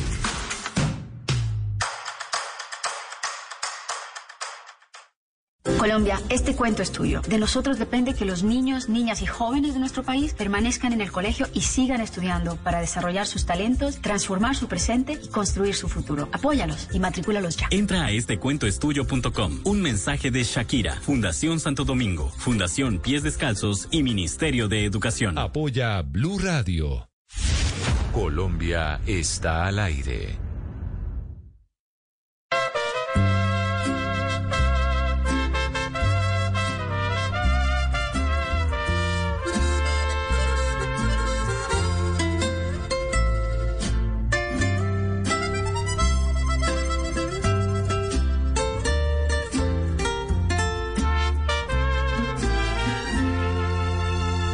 ¿Qué te hice yo para merecerme tu castigo? Bueno, Camila, esta canción no es de rumba, pero sí provoca tomarse unos traguitos, ¿no? En una cantina, escuchando a Jesse Uribe. Lo estoy pagando, su nuevo sencillo, está dentro de todas las plataformas. Hoy, como estreno. Más me hubieras dicho y no hubiera dado ni una pizca de mi amor. Me enamoré lo mío no fue ningún capricho. Creo que perdí todo este tiempo sin razón. Y lo más triste es que deje a Los eh, líderes empresariales del mundo siempre les encanta estar diciendo cuáles son sus consejos para que los jóvenes triunfen y a, a esa moda entró el señor Elon Musk, quien en una entrevista reveló cuáles eran sus cinco consejos para que los jóvenes triunfen. Pero como todos queremos triunfar, los CEOs de estas grandes compañías, los grandes ejecutivos, siempre tienen una, un coach, que es como un asesor, un eh, que les va diciendo, oiga, de acuerdo a su perfil, al trabajo que usted tiene, pues este es el camino que debería seguir. Es lo que creo que hacen estos señores y por eso yo quiero saludar, ya que estamos en esta primera semana del 2022, saludar a Damian Goldberg, que es experto en temas de desarrollo de liderazgo y efectividad. Es el director de Goldberg Consulting Group para que nos hable y nos dé a nosotros, pues, algunos consejos, así como estos eh, CEOs de las grandes compañías del mundo les fascina darlos y reciben consejos de coaches como usted, señor Goldberg. Bienvenido, gracias por estar con nosotros aquí en Mañanas Blue. Un gusto de acompañarlos, gracias por la invitación. Y sí, Bueno. empieza el año, ¿me puede escuchar bien? Lo escuchamos perfectamente. Perfecto, bueno, como estaba explicando, los coaches lo que hacemos es trabajamos con líderes y con personas también, no necesariamente ejecutivos, que están interesados en tener mayor efectividad en sus vidas. Entonces, cuando empieza el año, si queremos alcanzar nuestras metas, primero es importante que tengamos claridad sobre qué es lo que queremos conseguir. No importa si nuestro liderazgo es ejecutivo en una compañía o si trabajamos desde nuestras casas o como bien dice, tener claridad sobre lo que queremos alcanzar es el primer paso para el éxito en cualquier tarea. Entonces, la primera recomendación o lo primero que quiero invitar a, a todos los que nos están escuchando es a tener claridad sobre qué es lo que queremos, qué es lo que queremos alcanzar en este año. Y muchas veces una de las cosas que muchas personas quieren alcanzar es mayor bienestar en su vida mayor balance entre su trabajo y su casa, menor estrés. Estamos todos pasando por muchísima tensión y estrés con todo lo que relacionado al COVID. Ah, también eh, a veces pueden ser temas políticos, sociales, eh, los problemas familiares, económicos, así que hay muchas razones para poder estar tensionados y estresados y una de los objetivos que quizás querramos tener para este año es poder tener mayor paz interior y navegar estos desafíos que todos estamos teniendo a nivel global de la mejor manera posible.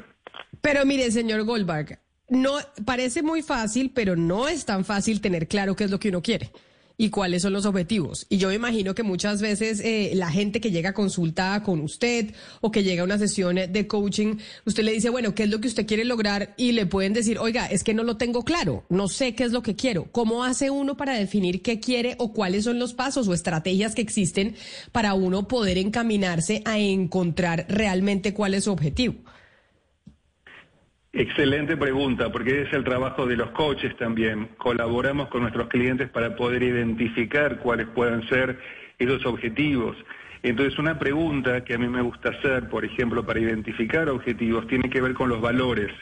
Los valores es qué es realmente importante para nosotros. Entonces, un ejercicio de clarificación de valores, donde identificamos qué es lo que realmente es importante, qué valoramos, a qué nos gusta hacer también, porque queremos alinear no solo lo que es importante, sino también lo que realmente nos gusta hacer.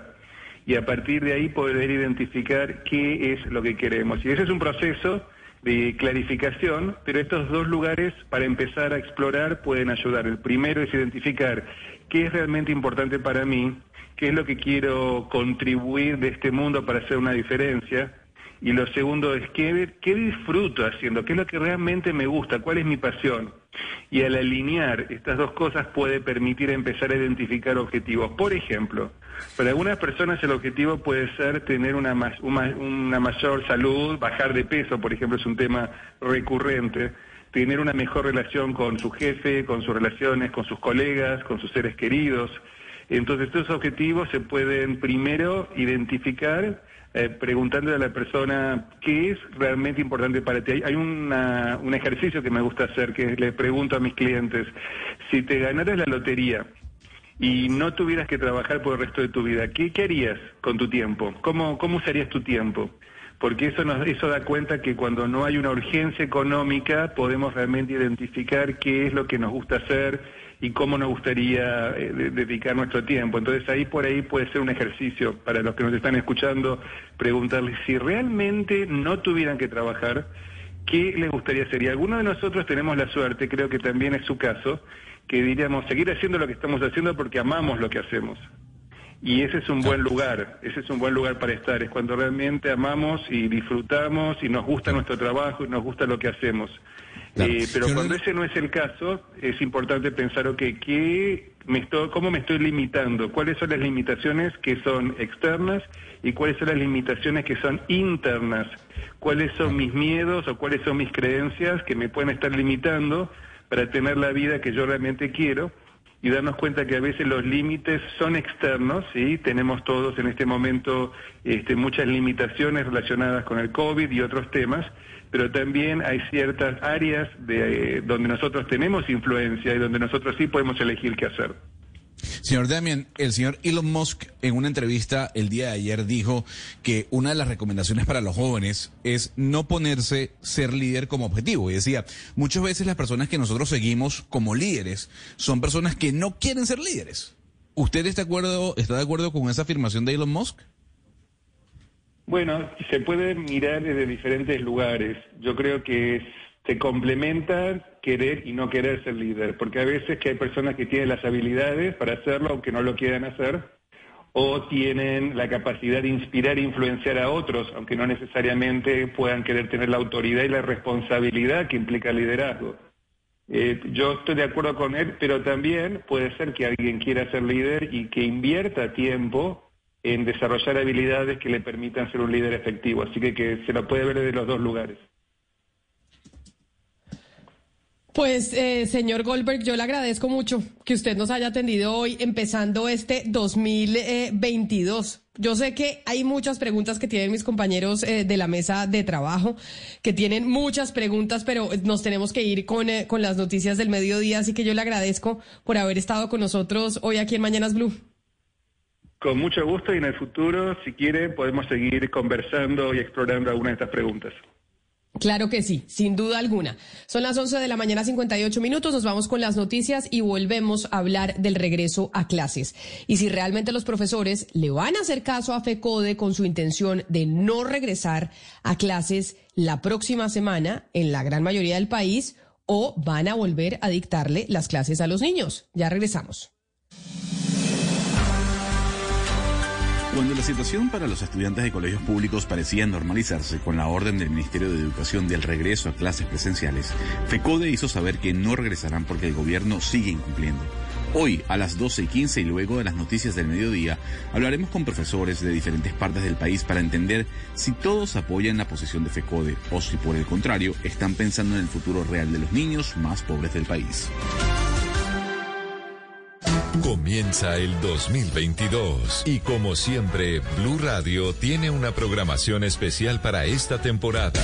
Especiales deportivos. Recordaremos los triunfos internacionales de nuestros equipos de fútbol para revivir y compartir esas emociones. Historias, trucos, opinión, conocimientos, opciones, canciones, recuerdos, identidad, temas de los que quieres saber más, diseñados para que los lleves a todas partes cuantas veces quieras. En Podcast Blue, comienzo de 2022.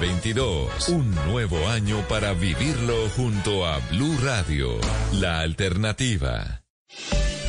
A esta hora, Interrapidísimo entrega lo mejor de ti.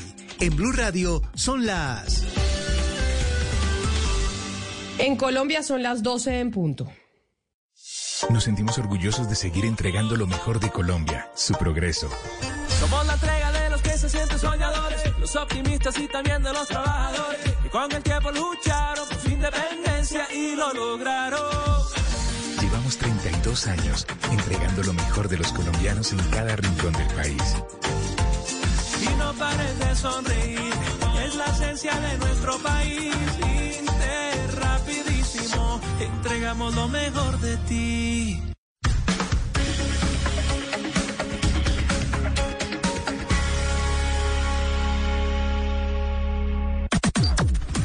Las noticias del mediodía en Mañanas Blue.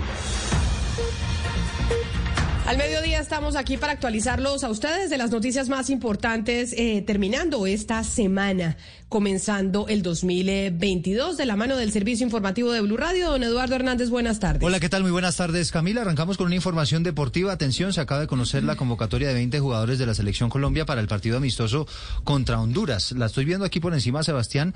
No van a estar los grandes titulares, pero seguramente será un partido importante de prueba. Y la razón por la que no están los jugadores importantes es porque no es fecha FIFA. Se va a abrir la siguiente semana, entonces por eso no están los de Italia, los de España, Portugal, en fin. Va a haber tres internacionales, pero ya se los voy a contar. Mire, la nómina de los 20 citados por Reinaldo Rueda para el partido del 16 de enero y que usted va a poder vivir a través de Blue Radio contra Honduras, esto en el estado de la Florida, en los Estados Unidos, será, han citado arqueros a eh, los jugadores eh, Mosquera Marmolejo del Deportivo Independiente Medellín, también están los jugadores que mm, Diego Novoa del conjunto del América de Cali, José Luis Chunga está eh, también citado en esta selección nacional. Este hace parte de Alianza Petrolera, Álvaro Angulo de Águilas Doradas, Andrés Colorado del Deportivo Cali, Andrés Felipe Román de Millonarios, Ginás también de Millonarios, eh, Cristian Chicho Arango de Los Ángeles FC, es uno de los internacionales, Daniel Giraldo del Junior, está Freddy Nestroza del Junior, Germán Mera del Junior, Harold Preciado del Deportivo Cali, Omer Martínez también del equipo de la ciudad de Barranquilla, Juan Fernando Quintero recién eh, salido del Shenzhen de China, Miguel Ángel Borja del Junior, Sebastián Gómez de Nacional, Steven Vega de Millonarios, Yasser Asprilla de Envigado, Gerson Candelo de Nacional y el otro internacional es Jimmy Chara del Portland Timbers de la MLS. Comenzarán a reunirse el próximo domingo 10 de enero, eh, 9 de enero en la ciudad de Barranquilla. Pues empezamos este resumen informativo con noticias deportivas. Gracias, Sebastián Vargas. Ahora vámonos a Bogotá a hablar eh, de salud, porque la Secretaría de Salud de la capital está de acuerdo con los nuevos lineamientos del gobierno nacional para manejar los casos de COVID-19 en el país. Don Juan David Ríos, y pues esto es noticia porque recordemos que empezando la pandemia estaban en garrotera siempre distrito y gobierno nacional. Siempre, Camila, era característico esos enfrentamientos entre el, dristit- entre el distrito y también el Ministerio de Salud. Pero en esta oportunidad, el secretario de Salud, Alejandro Gómez, pues agradece que el Ministerio de Salud tome esta decisión de aislar, de aislar inmediatamente a las personas, así no tengan una prueba positiva de COVID-19. Recordemos un poco cuáles son los lineamientos para las personas a partir de ahora. Las personas sintomáticas, es decir, que tengan fiebre, gripa, malestar general, que se debe aislar por siete días, así no tengan resultado positivo de la prueba COVID. Y para los asintomáticos, o sea, esas personas que no tienen ningún tipo de síntoma, pero muy posiblemente tuvo contacto con una persona con COVID-19 y que se vacunó, no es necesario para nada eh, el aislamiento. Lo que ya el secretario de Salud, Alejandro Gómez, pues dice que en Omicron, en la presencia de la variante Omicron, no es necesaria la prueba, aislarse y también avisar a la EPS. Es muy importante, eh, Camila y Eduardo, avisar a la EPS de decir que se está aislando porque tiene prueba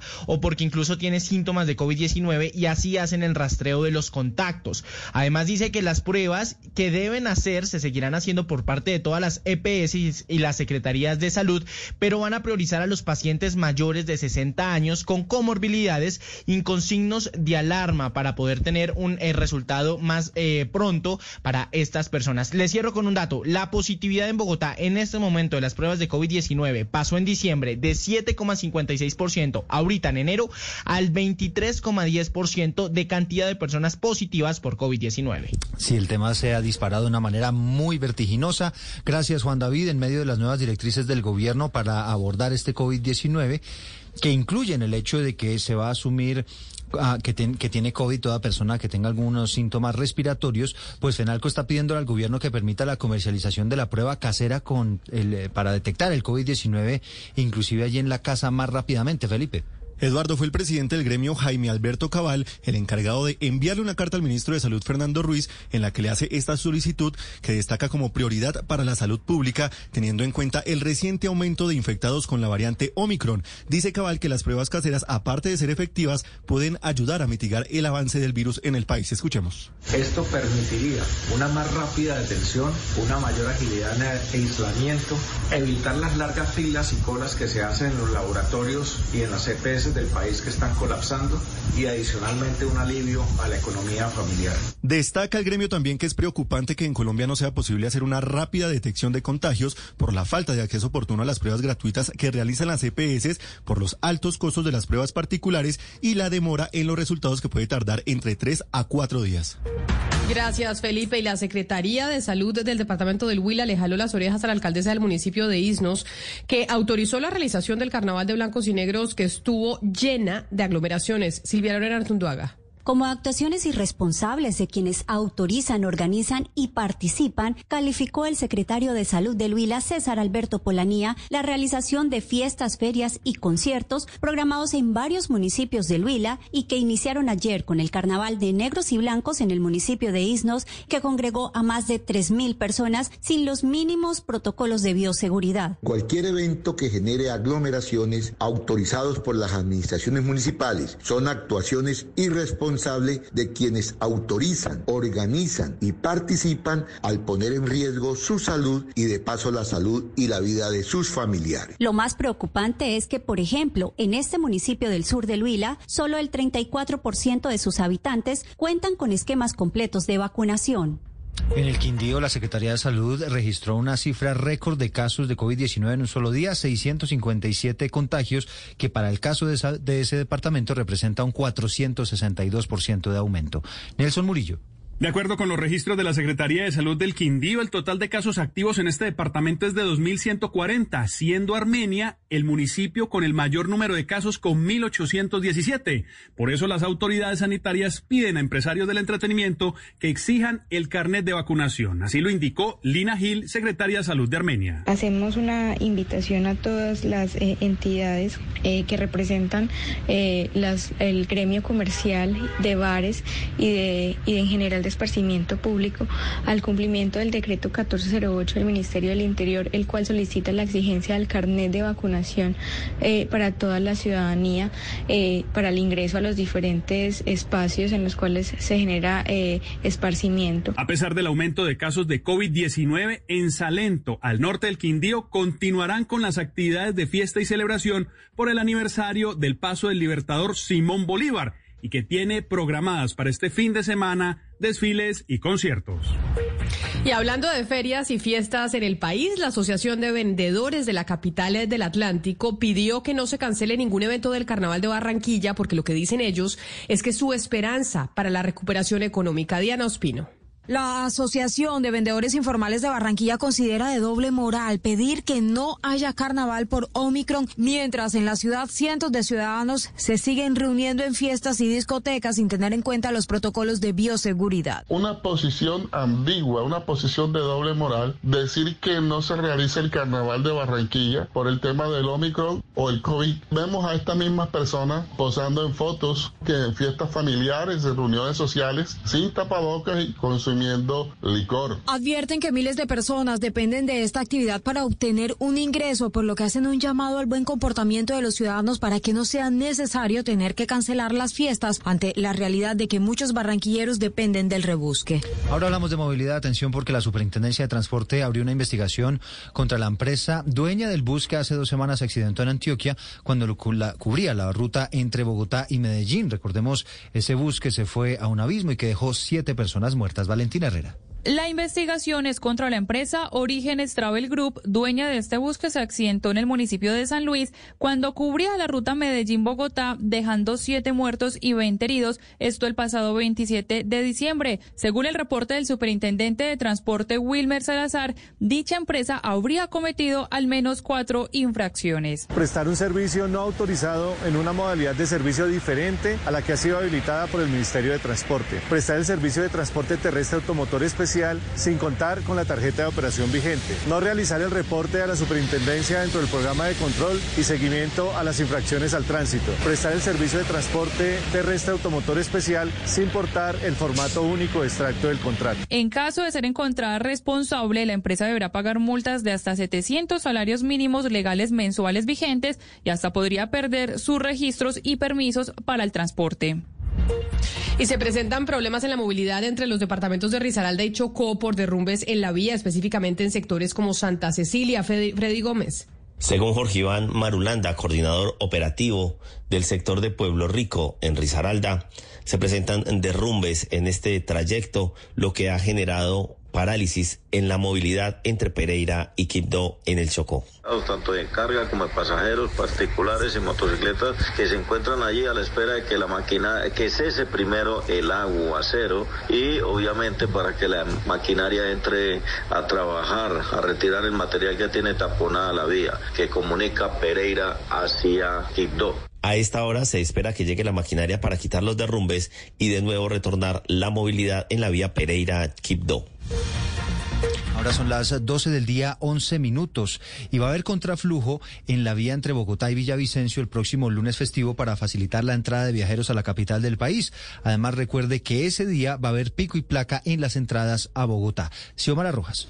Así es, Eduardo. Buenas tardes. Es importante recordarle a las personas que saldrán de viaje este puente de Reyes que el lunes 10 de enero habrá contraflujo en la vía Villavicencio, Guayabetalca, Quesá, Bogotá, desde las 2 de la tarde hasta las 8 de la noche. Además que desde el 10 de enero empezará a funcionar el pico y placa los lunes festivos y tendrá el mismo horario que Suacha para las personas que ingresen por el sur a la capital, es decir, desde las 12 del mediodía hasta las 4 de la tarde podrán ingresar los carros de placa par y de las 4 de la tarde a las 8 de la noche solo podrán ingresar los carros con placa impar. Escuchemos a Juan Carlos Castro, director encargado de tránsito y transporte, con algunas recomendaciones para viajeros. Recomendarles que no excedan el límite de velocidad, no conducir en estadio de embriaguez, no adelantar en sitios prohibidos y en todo momento utilizar el cinturón de seguridad. También para tener en cuenta que la restricción para vehículos de carga inicia hoy a las 3 de la tarde y se extiende hasta las 11 de la noche. El sábado será de 6 de la mañana hasta las 5 de la tarde, el domingo no aplica y el lunes será de 10 de la mañana a 11 de la noche. Gracias, Xiomara. Y la registraduría definió las fechas para el sorteo de las posiciones que van a tener los partidos y candidatos en las tarjetas electorales para las elecciones del Congreso de la República que serán el próximo mes de marzo. Marcela Puentes. La ubicación de los logos de los partidos, movimientos políticos y grupos significativos de ciudadanos en las tarjetas electorales es un tema relevante para los candidatos porque consideran que puede llegar a influir en las decisiones de los votantes, especialmente de aquellos indecisos. Pues la Registraduría Nacional acaba de informar que definió que el 12 de enero en el Centro de Convenciones Ágora en Bogotá va a definir la posición de los logos para Senado por circunscripción nacional e indígena y para Cámara de Representantes. Ese mismo día, en las sedes de las delegaciones departamentales de la registraduría en el país, se va a llevar a cabo el sorteo para los logos en las tarjetas de las cámaras territoriales. Adicionalmente, el 13 de enero, en la sede de la Registraduría Nacional en Bogotá, tendrá lugar el sorteo de la posición de los logos de las tarjetas electorales para las 16 circunscripciones territoriales especiales de paz.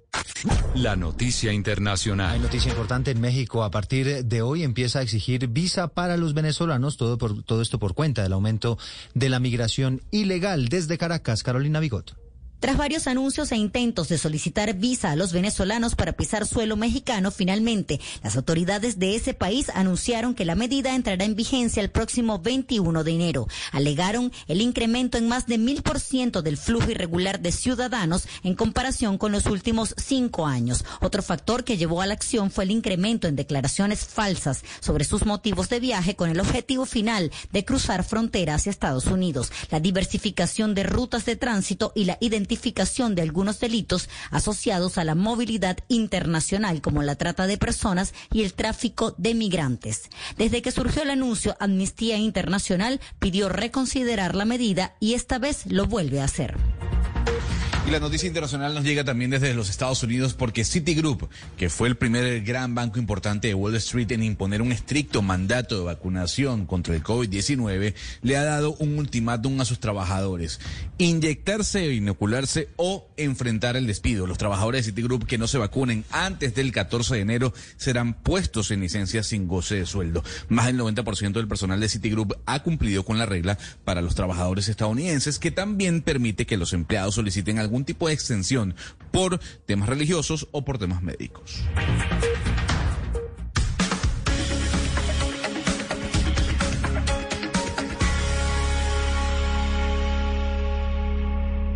Seguimos conectados con ustedes en Mañanas Blue.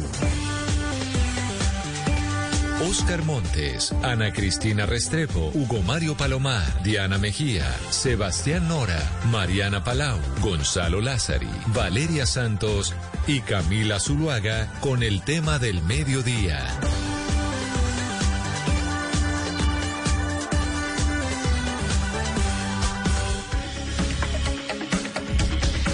12 del día, 15 minutos. Aquí seguimos conectados con ustedes en Mañanas Blue cuando Colombia está al aire, terminando esta semana, la primera semana del 2022, pero también hablando de un tema muy importante. ¿Por qué? Porque ya los niños eh, pues van a volver a clases, ya la otra semana en distintas partes del país se está anunciando que vuelven los niños a los colegios, pero hemos escuchado a los directivos de FECODE decir que no están de acuerdo, que no están de acuerdo y que las garantías y las condiciones no están dadas para que los profesores vuelvan a las aulas. Y esto después de un año y medio, casi dos años eh, de pandemia.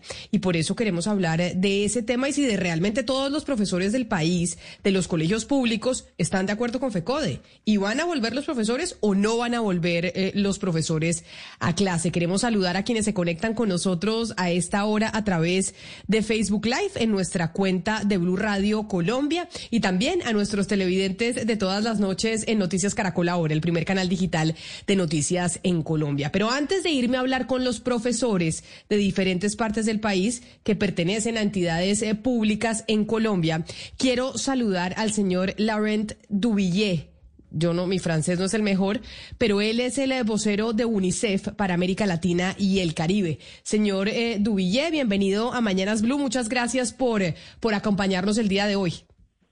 Gracias por la invitación.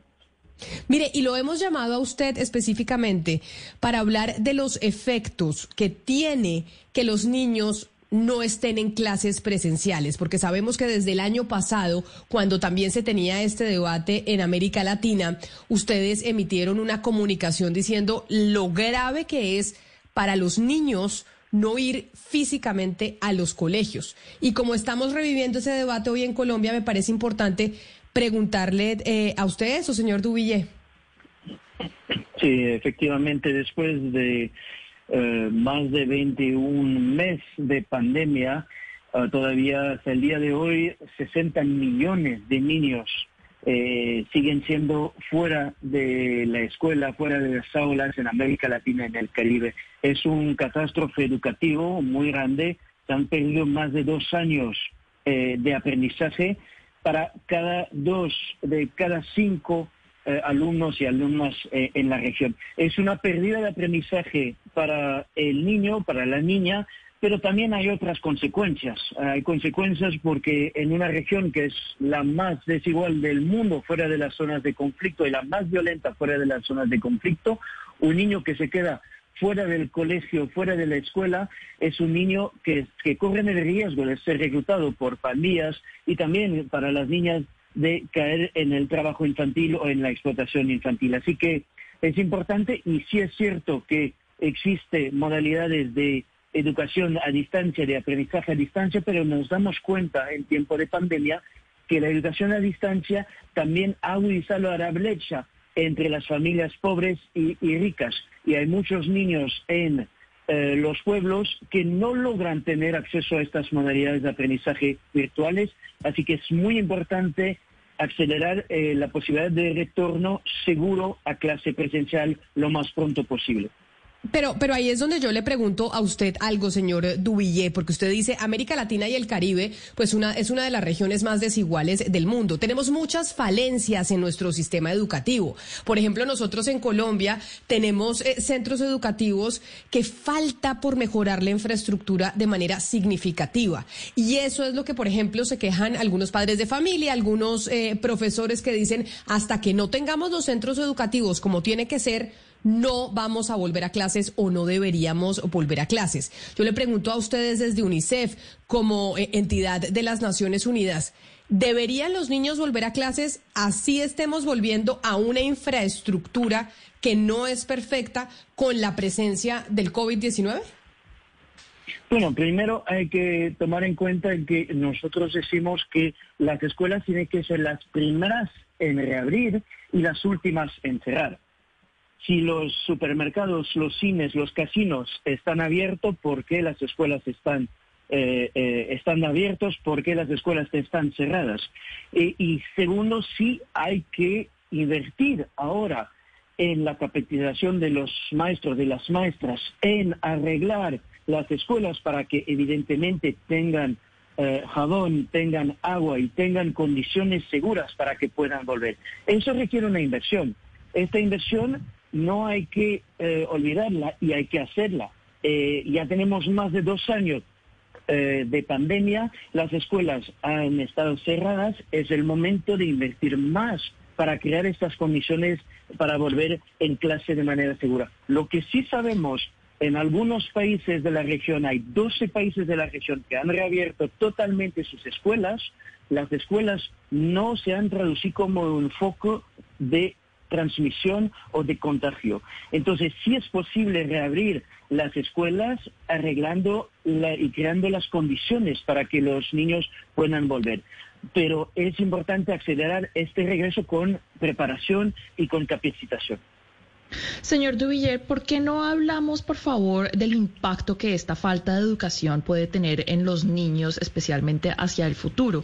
¿Por qué esta educación, sobre todo en los niños más jóvenes, es tan importante y qué significa para un niño dejar de recibir esa educación sobre todas sus capacidades en cuanto a sus capacidades cuando ya sea un adulto? Pues lo que estamos viendo en, toda la región, en todos los países de la región, que es una de las regiones más impactadas por la pandemia y las medidas de confinamiento, es que hay cada vez más niños que dejan de estudiar y se quedan fuera del colegio y estos niños, sobre todo los más pobres, corren el riesgo de nunca volver a la escuela. Y, y de nuevo, estos niños no todos tienen acceso a educación en línea. Eso es el primer riesgo. Luego el riesgo de no tener la escuela como un lugar de protección de, la niña. No solamente la escuela es un lugar de aprendizaje del niño y de la niña, también es un lugar que permite prevenir los acasos eh, sexual, que permite proteger al niño, que permite evitar que caigan en la criminalidad. Y eso, si dejamos estos niños fuera del colegio, fuera de las escuelas, aumentando el riesgo de instabilidad y de criminalidad para toda la sociedad. Pero también hay un costo económico. sabemos que si no volvemos eh, al colegio de forma presencial de manera acelerada y segura, y segura, eh, se traduce en una pérdida eh, de económica y financiera para toda la sociedad. O sea, hay que cambiar el paradigma hay que ver la inversión en la niñez como un motor de la recuperación y la reconstrucción económica después de la pandemia. Por eso lo importante de combinar tanto la educación digital y en línea como la, eh, el regreso eh, seguro a clase presencial. Señor Dubilier, uno de los argumentos de las personas que no quieren que regresen los niños presencialmente es el riesgo de contagio y muerte. Al día de, al día de hoy en Colombia, por ejemplo, de más de 130 mil muertes por coronavirus, eh, solamente 339 son de menores de 19 años, que son muchas, pero pues que para ese porcentaje, pues que es un porcentaje muy bajo, y los menores son el 0.04% de las hospitalizaciones, que es algo pues muy bajo. ¿Usted qué sabe? En UNICEF que han notado de hospitalizaciones y contagios en niños? Pues lo que sabemos que sí existen riesgos, no hay que subestimar los riesgos y obviamente hay que poner en marcha medidas que permiten mitigar estos riesgos. Lo que sí sabemos es que las escuelas no son focos de transmisión y de contagio. Eso lo tenemos comprobado en muchos países eh, de la región y del mundo. Y además, lo que sí es, es importante es que, pongamos las cosas en perspectivas, es seguir invirtiendo en la preparación de estas escuelas y no dejar que los niños sufren de los recortes en los gastos públicos, pero que sean los primeros en beneficiar de la inversión eh, en las escuelas y más allá en, los presupuestos eh, eh, educativos y de gastos públicos. Señor Laurent, hay quienes dicen que la educación pública en América Latina está secuestrada por los sindicatos y por los gremios. Yo quisiera preguntarle, ¿cuál es la recomendación que le da usted al gobierno, ya sea de Colombia o de cualquier país de América Latina, para lidiar, para negociar con estos sindicatos o gremios? Pues hay que escuchar las inquietudes, son inquietudes legítimas. Lo que hay que volver, hay que volver a los hechos, hay que volver a las evidencias. Las evidencias nos, nos demuestran que las escuelas no son focos de contagio y de transmisión. Lo que sí existen son riesgos. Es importante que vayamos preparando las escuelas para que puedan acelerar el retorno a clase presencial de forma segura. Entonces hay que invertir en esta preparación de las escuelas, tanto en el entorno físico, pero también en la capacitación de los maestros y las maestras, escuchar sus inquietudes y ir de mano a mano acompañando este retorno eh, a las clases presenciales de manera segura.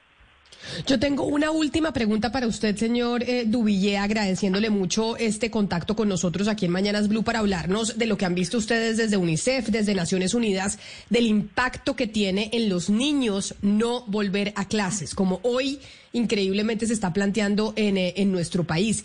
Y la última pregunta quizás sería, ¿cuáles son esas consecuencias irreversibles? De no volver a clases en los niños? Porque es que hay mucha gente que está diciendo, no importa, es un año más, es unos meses más, que los niños sigan virtual. ¿Qué es irreversible de que los niños no vuelvan a clase? Pues hay dos impactos mayores. Uno es el acceso a, clase.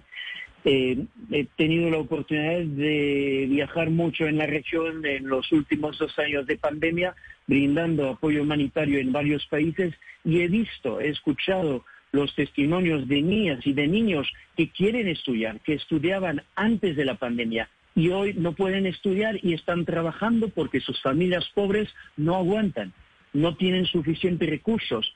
Y estos niños inteligentes que tienen ganas de estudiar porque las escuelas están cerradas, no tienen la oportunidad de volver.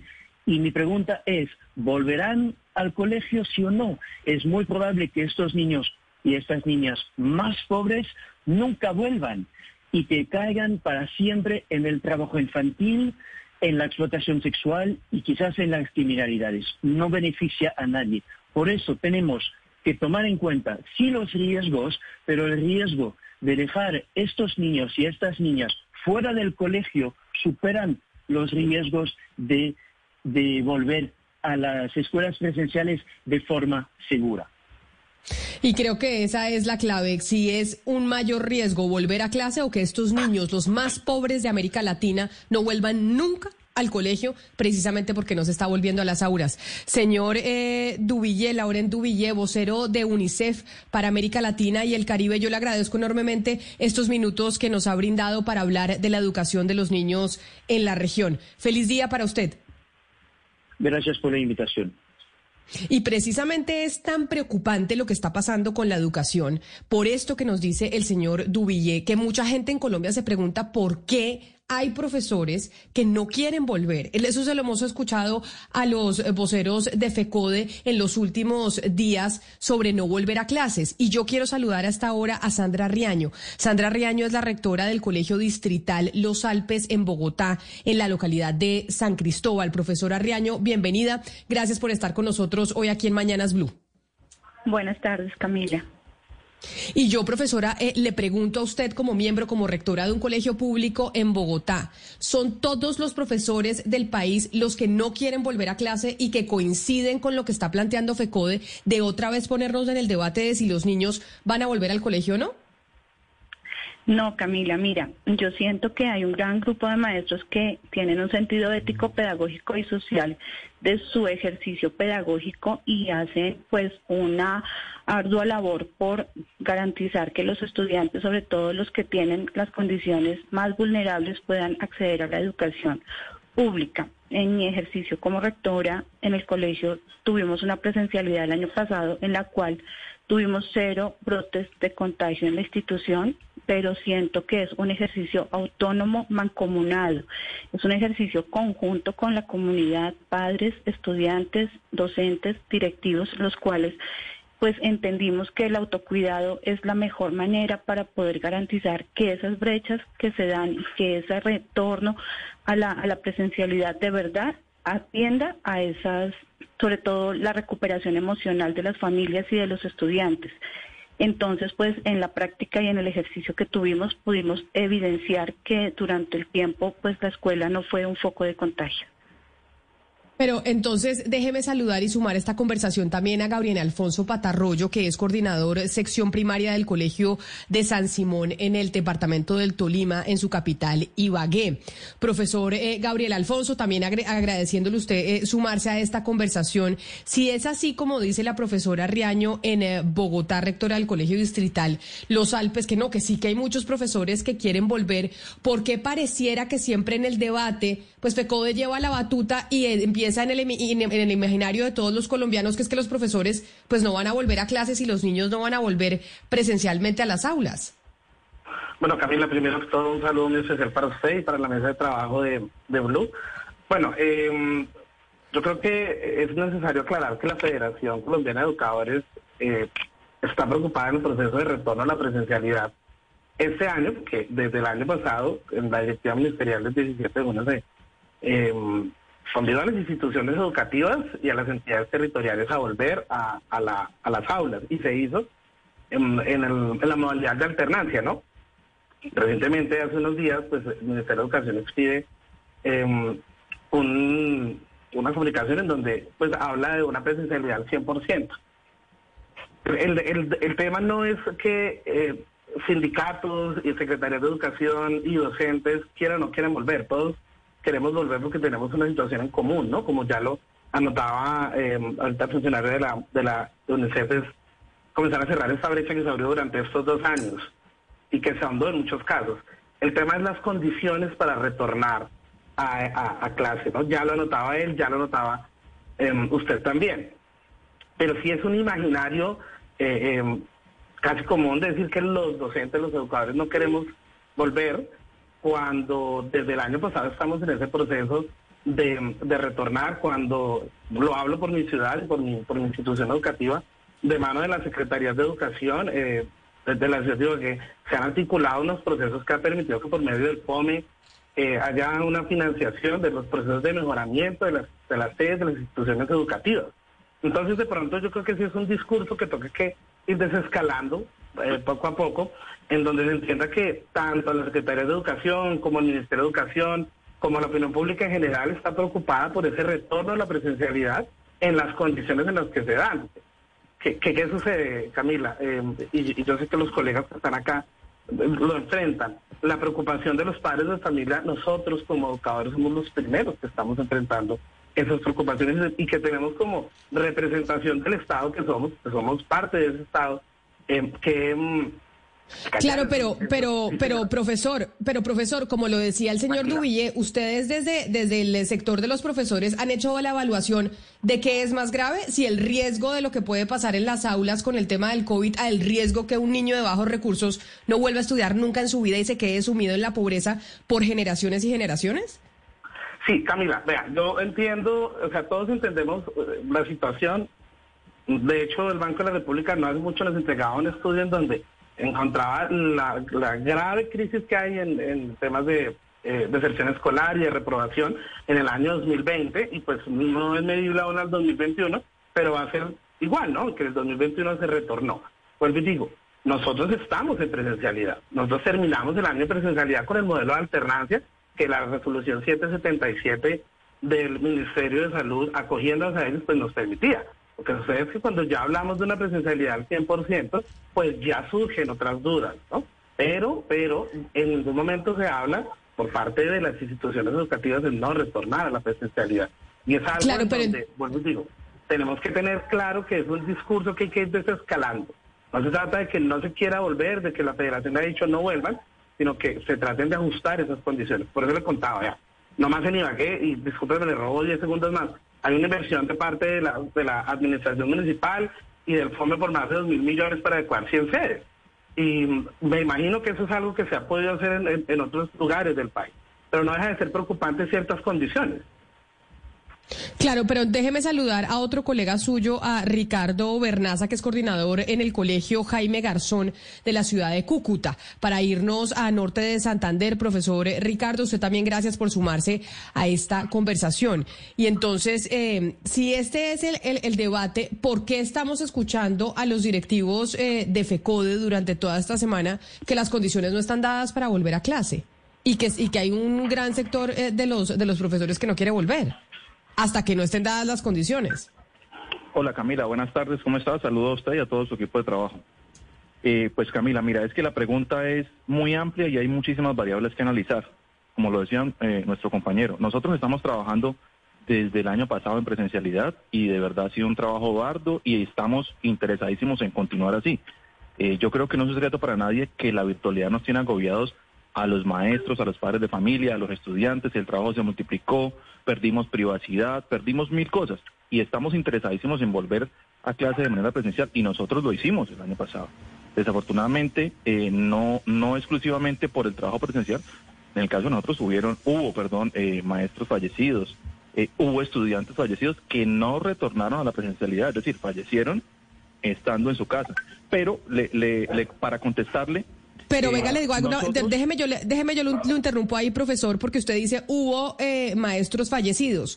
Pero ¿quién les garantiza que el, el fallecimiento se debe haber estado yendo a clase y no a un supermercado o no a un o no a cine o no a una reunión en la casa de la vecina? Exactamente, y estamos de acuerdo en que la vida debe continuar y el trabajo debe continuar y estamos interesados en volver, por eso le digo, es que hubo fallecimientos de personas que volvieron y de estudiantes que nunca volvieron, o sea, los los fallecimientos se van a seguir dando retornemos o no retornemos. ¿Qué es lo que pasa?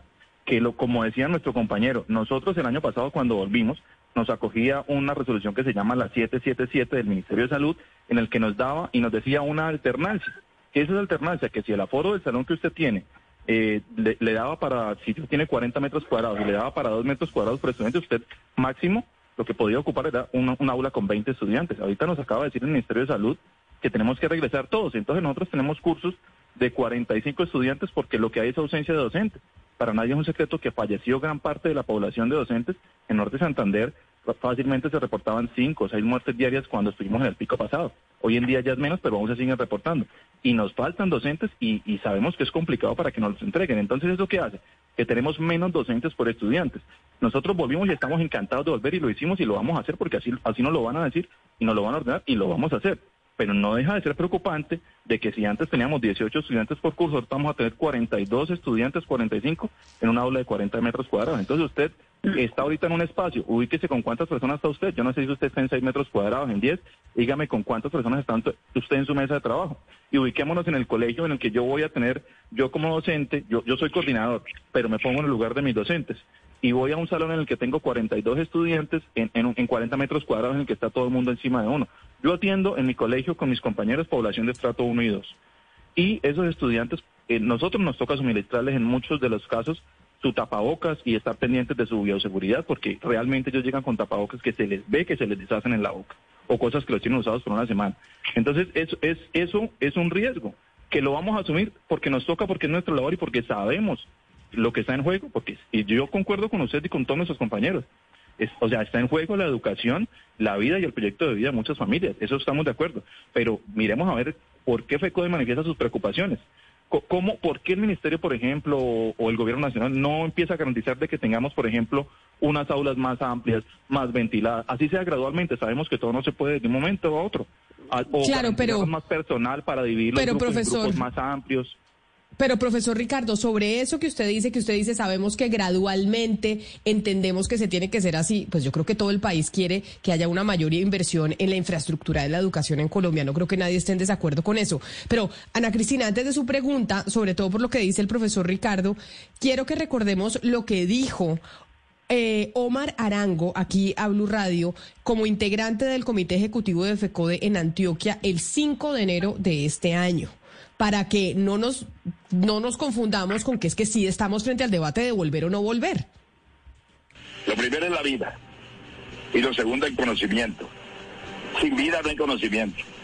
Nosotros lo que hemos querido todo el tiempo y lo seguimos haciendo con muchas responsabilidades de FECODE es que se tiene que preservar primero la vida. Algún día recuperaremos el conocimiento, la parte afectiva que se ha perdido, porque somos conscientes de eso. Pero al gobierno le hemos dicho, le hemos dado fórmulas de, para poder enfrentar esta situación. Y ahora sale con una medida de imponer un aforo total, una presencialidad 100%.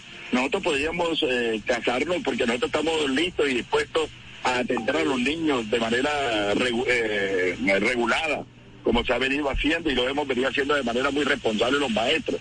Pero ahora va a llevar, diga usted, 50 estudiantes donde científicamente, técnicamente no caben sino 20 estudiantes y lo quiere hacer solamente para llevarse unos puntos para chocar con FECODE, para volver nada la tesis de los maestros. Entonces nosotros sí responsabilizamos al gobierno.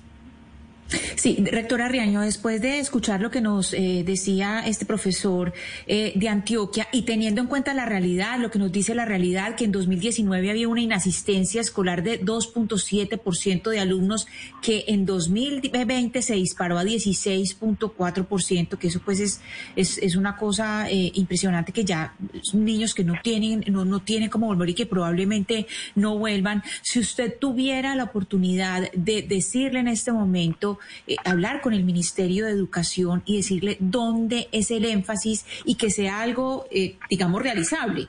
Porque claro, todos quisiéramos tener eh, una infraestructura perfecta o quisiéramos tener toda la planta profesoral completa, pero si hubiera que hacer un énfasis, usted como rectora, ¿dónde diría que el Ministerio de Educación debe poner el énfasis en inversión y en el interés en este momento para ese regreso presencial?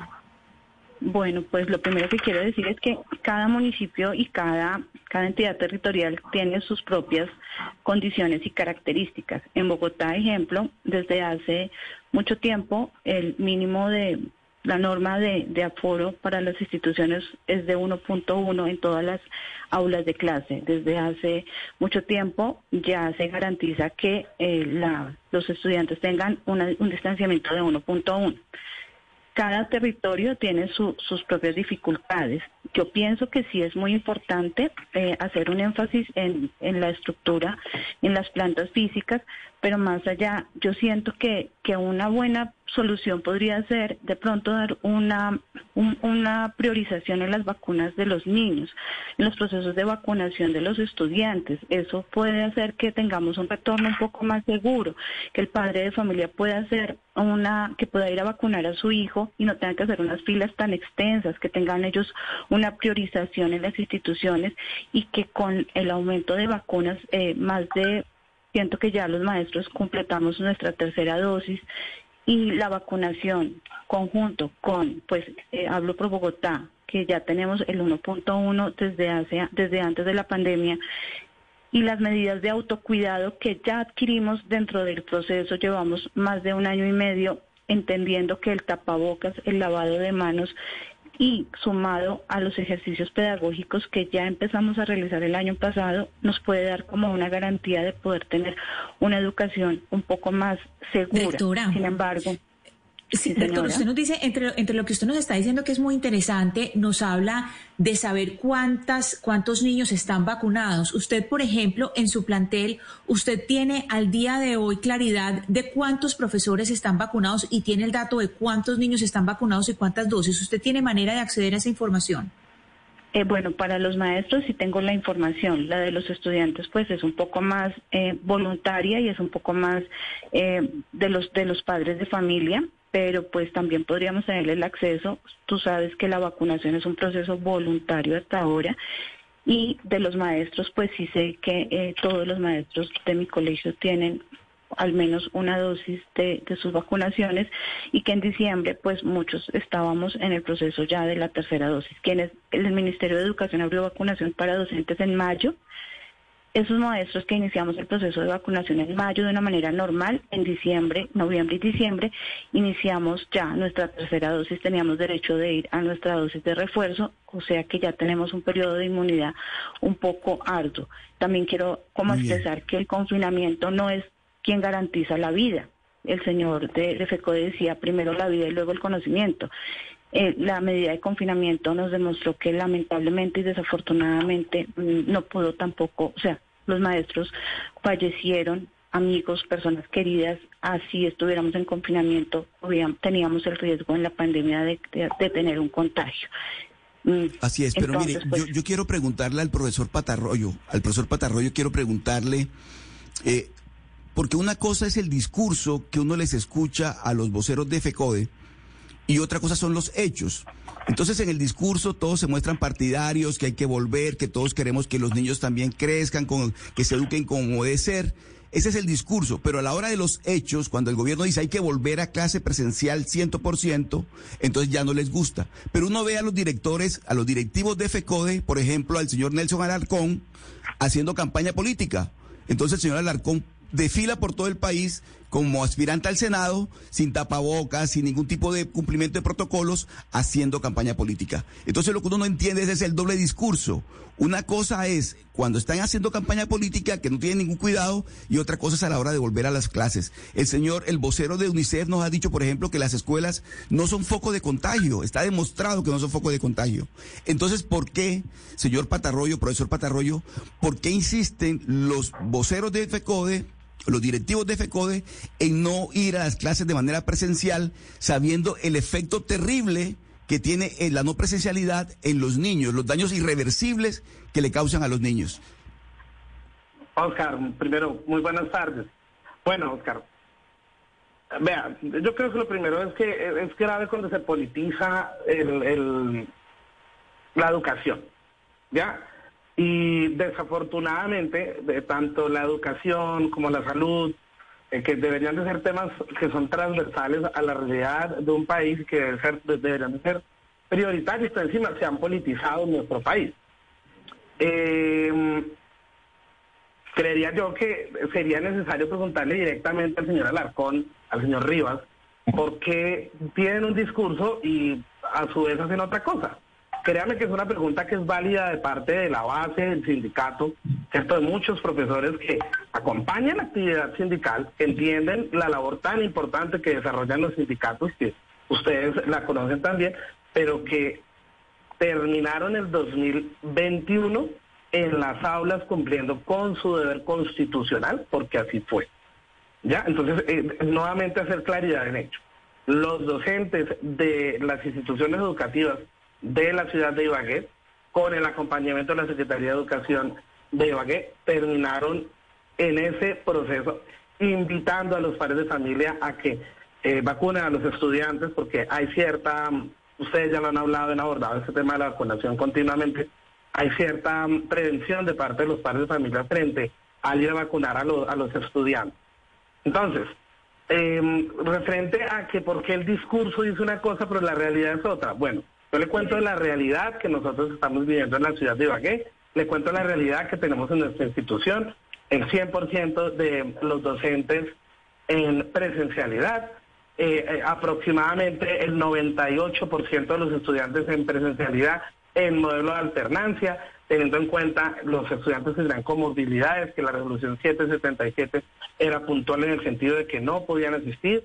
De hecho, eso que lo anotaba el coordinador Ricardo, eh, duplicó la carga laboral porque los profesores tenían que preparar material para los estudiantes que estaban en, en clase, en aula, para los estudiantes que se encontraban de manera remota y eh, no es lo mismo, ¿ya? No es lo mismo.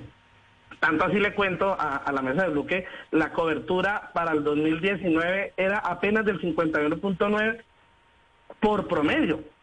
En Bogotá del 61, en Ibagué no recuerdo el dato de cuánta la cobertura de internet. O sea, hay una gran cantidad de estudiantes que no puedan acceder tampoco a internet y eso generó también un trabajo adicional para los profesores. Los profesores estamos comprometidos con ese proceso educativo, sacando recursos propios, como ya notaba el coordinador Ricardo, y estamos comprometidos con el volver a clase en el 2022 de manera presencial, como terminamos el 2021.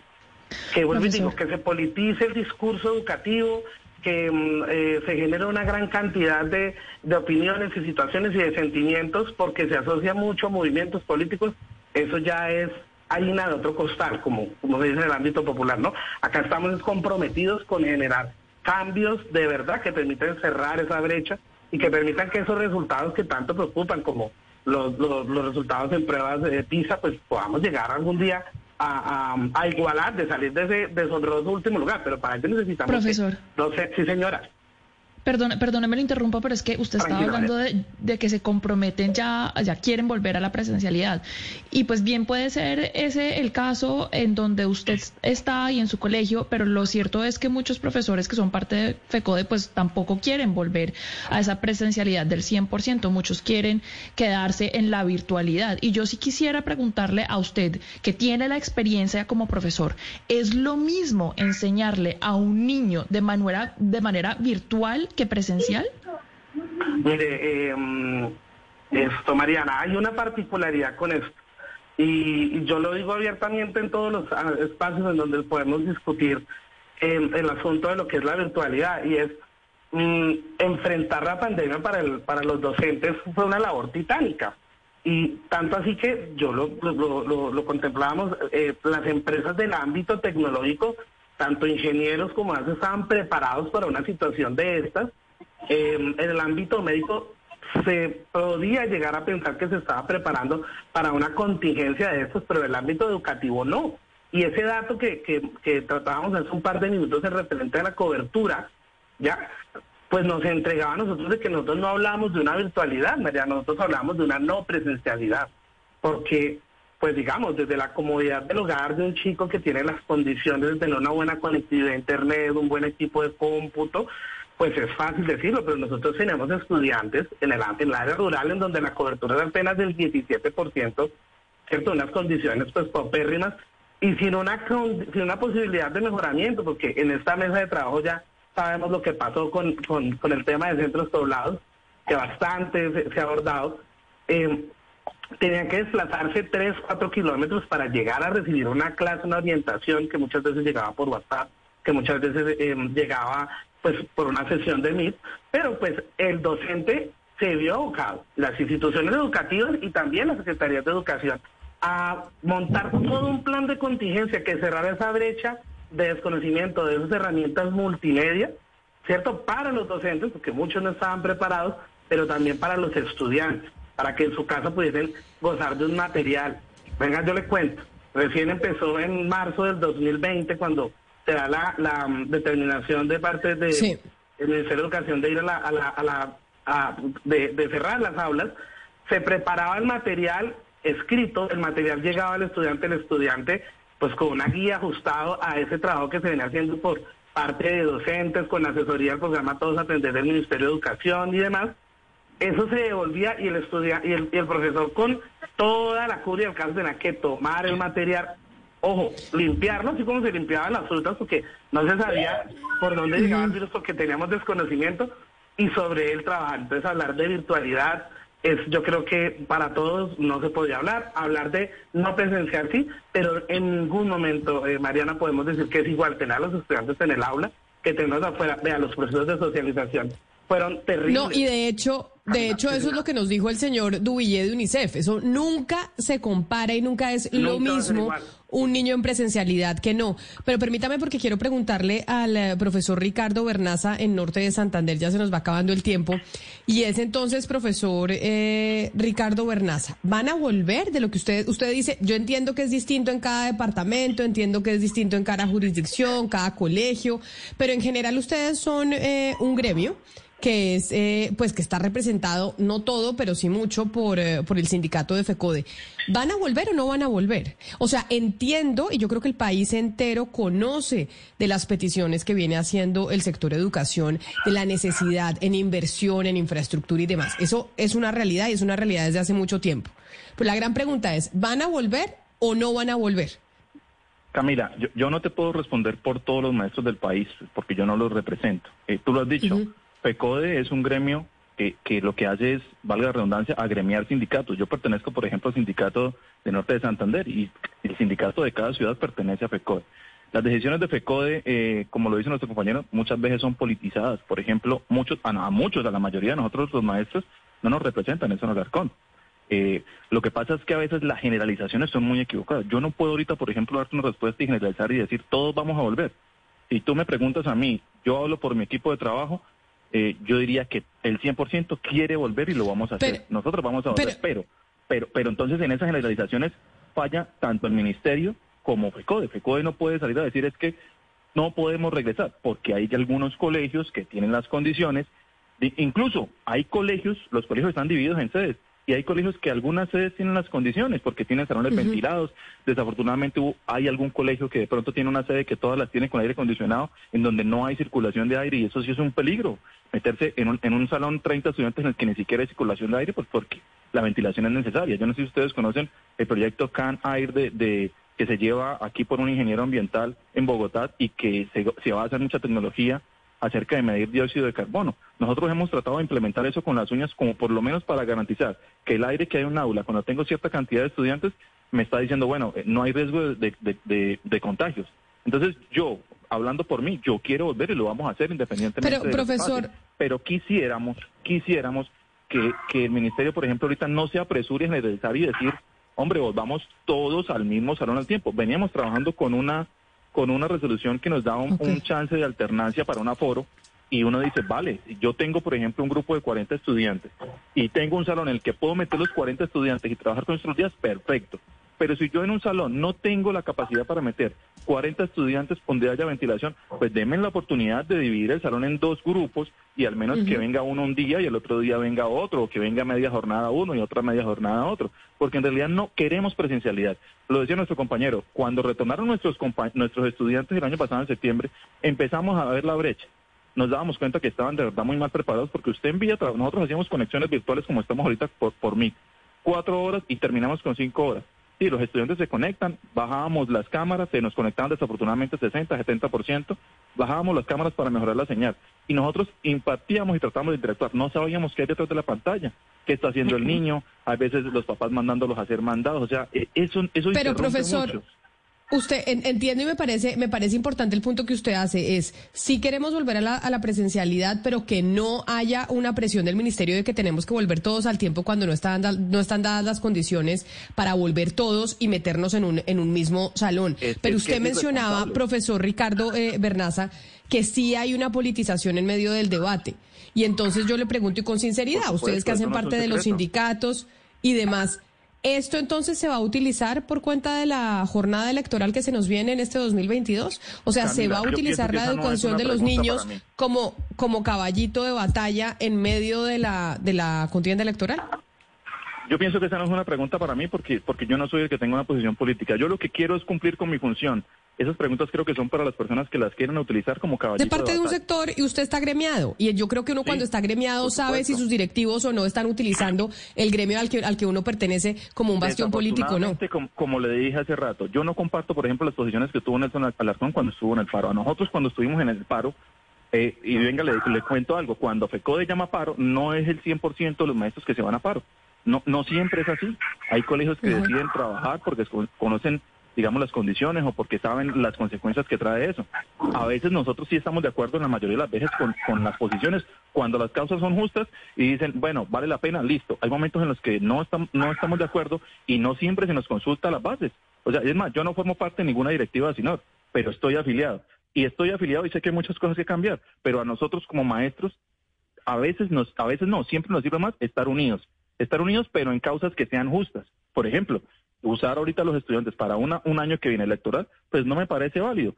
Tenemos que volver, estamos de acuerdo todos, pero, pero no como, como quiera el gobierno, todo el mundo a las aulas. En mi colegio tal vez podamos volver, digamos, en, en la mayoría de las sedes, en algunos salones, en otros, eh, yo tengo salones, de 35 metros cuadrados y las aulas no son suficientes para la cantidad de estudiantes matriculados. Entonces, ¿qué hacemos? Para cumplir la directiva del gobierno, pues vamos a tener que meter 40 estudiantes en 30 metros cuadrados y pues bueno, sin ninguna responsabilidad. ¿Y quién va a asumir las consecuencias? Pues desafortunadamente nosotros no, porque afortunadamente ya hay una directiva que nos dicen tienen que hacerlo. Anteriormente había la autonomía. Yo pertenecía al, al comité de alternancia a mi colegio en el que tuvimos que construir unos protocolos que nos tocó como si fuéramos expertos y buscar asesorías. Y en esos protocolos, pues, eh, asesorándonos, pidiendo consejos aquí y allá, sabíamos que, que por lo menos tenemos que dejar un espacio de metro y medio cuadrado o dos metros cuadrados por aula, de que las aulas tienen que estar ventiladas, de que los estudiantes con sus tapabocas en espacios cerrados, de que cuando vamos a comer vamos a hacerlos a, a espacios ventilados, que los estudiantes haya distancia. Ahorita no, ahorita se abrió todo y sí, claro, estoy de acuerdo, la vida debe continuar, pero no debemos ser responsables. Claro, vamos a volver, es que queremos hacerlo, pero, pero, pero hombre, establezcamos unos mínimos porque estamos diciendo a todo el mundo, hagamos lo que sea, y así no debe ser. Pues esa es eh, precisamente la discusión. Acá estábamos con tres representantes de los colegios públicos alrededor del país, el profesor Bernaza en Norte de Santander, el profesor Patarroyo en Tolima y la profesora Riaño en eh, Bogotá. Así está, y esos son los argumentos que también plantean los profesores que son válidos y un cuestionamiento al Ministerio de Educación, que sería bueno también escucharlo y que tienen que decir sobre esto que plantean de regresar todos de una cuando las condiciones en algunos eh, colegios no están dadas para que todos regresen a meterse en el mismo salón. A todos los profesores yo les agradezco enormemente por habernos atendido el día de hoy, empezando esta, pues, terminando esta semana, la primera del 2022. Mil gracias por haber aceptado nuestra invitación y a ustedes los que se conectaron con nosotros también muchas gracias por haber estado en sintonía con eh, Mañanas Blue. Después de la pausa quédense con toda la programación porque ya vienen nuestros compañeros de Meridiano.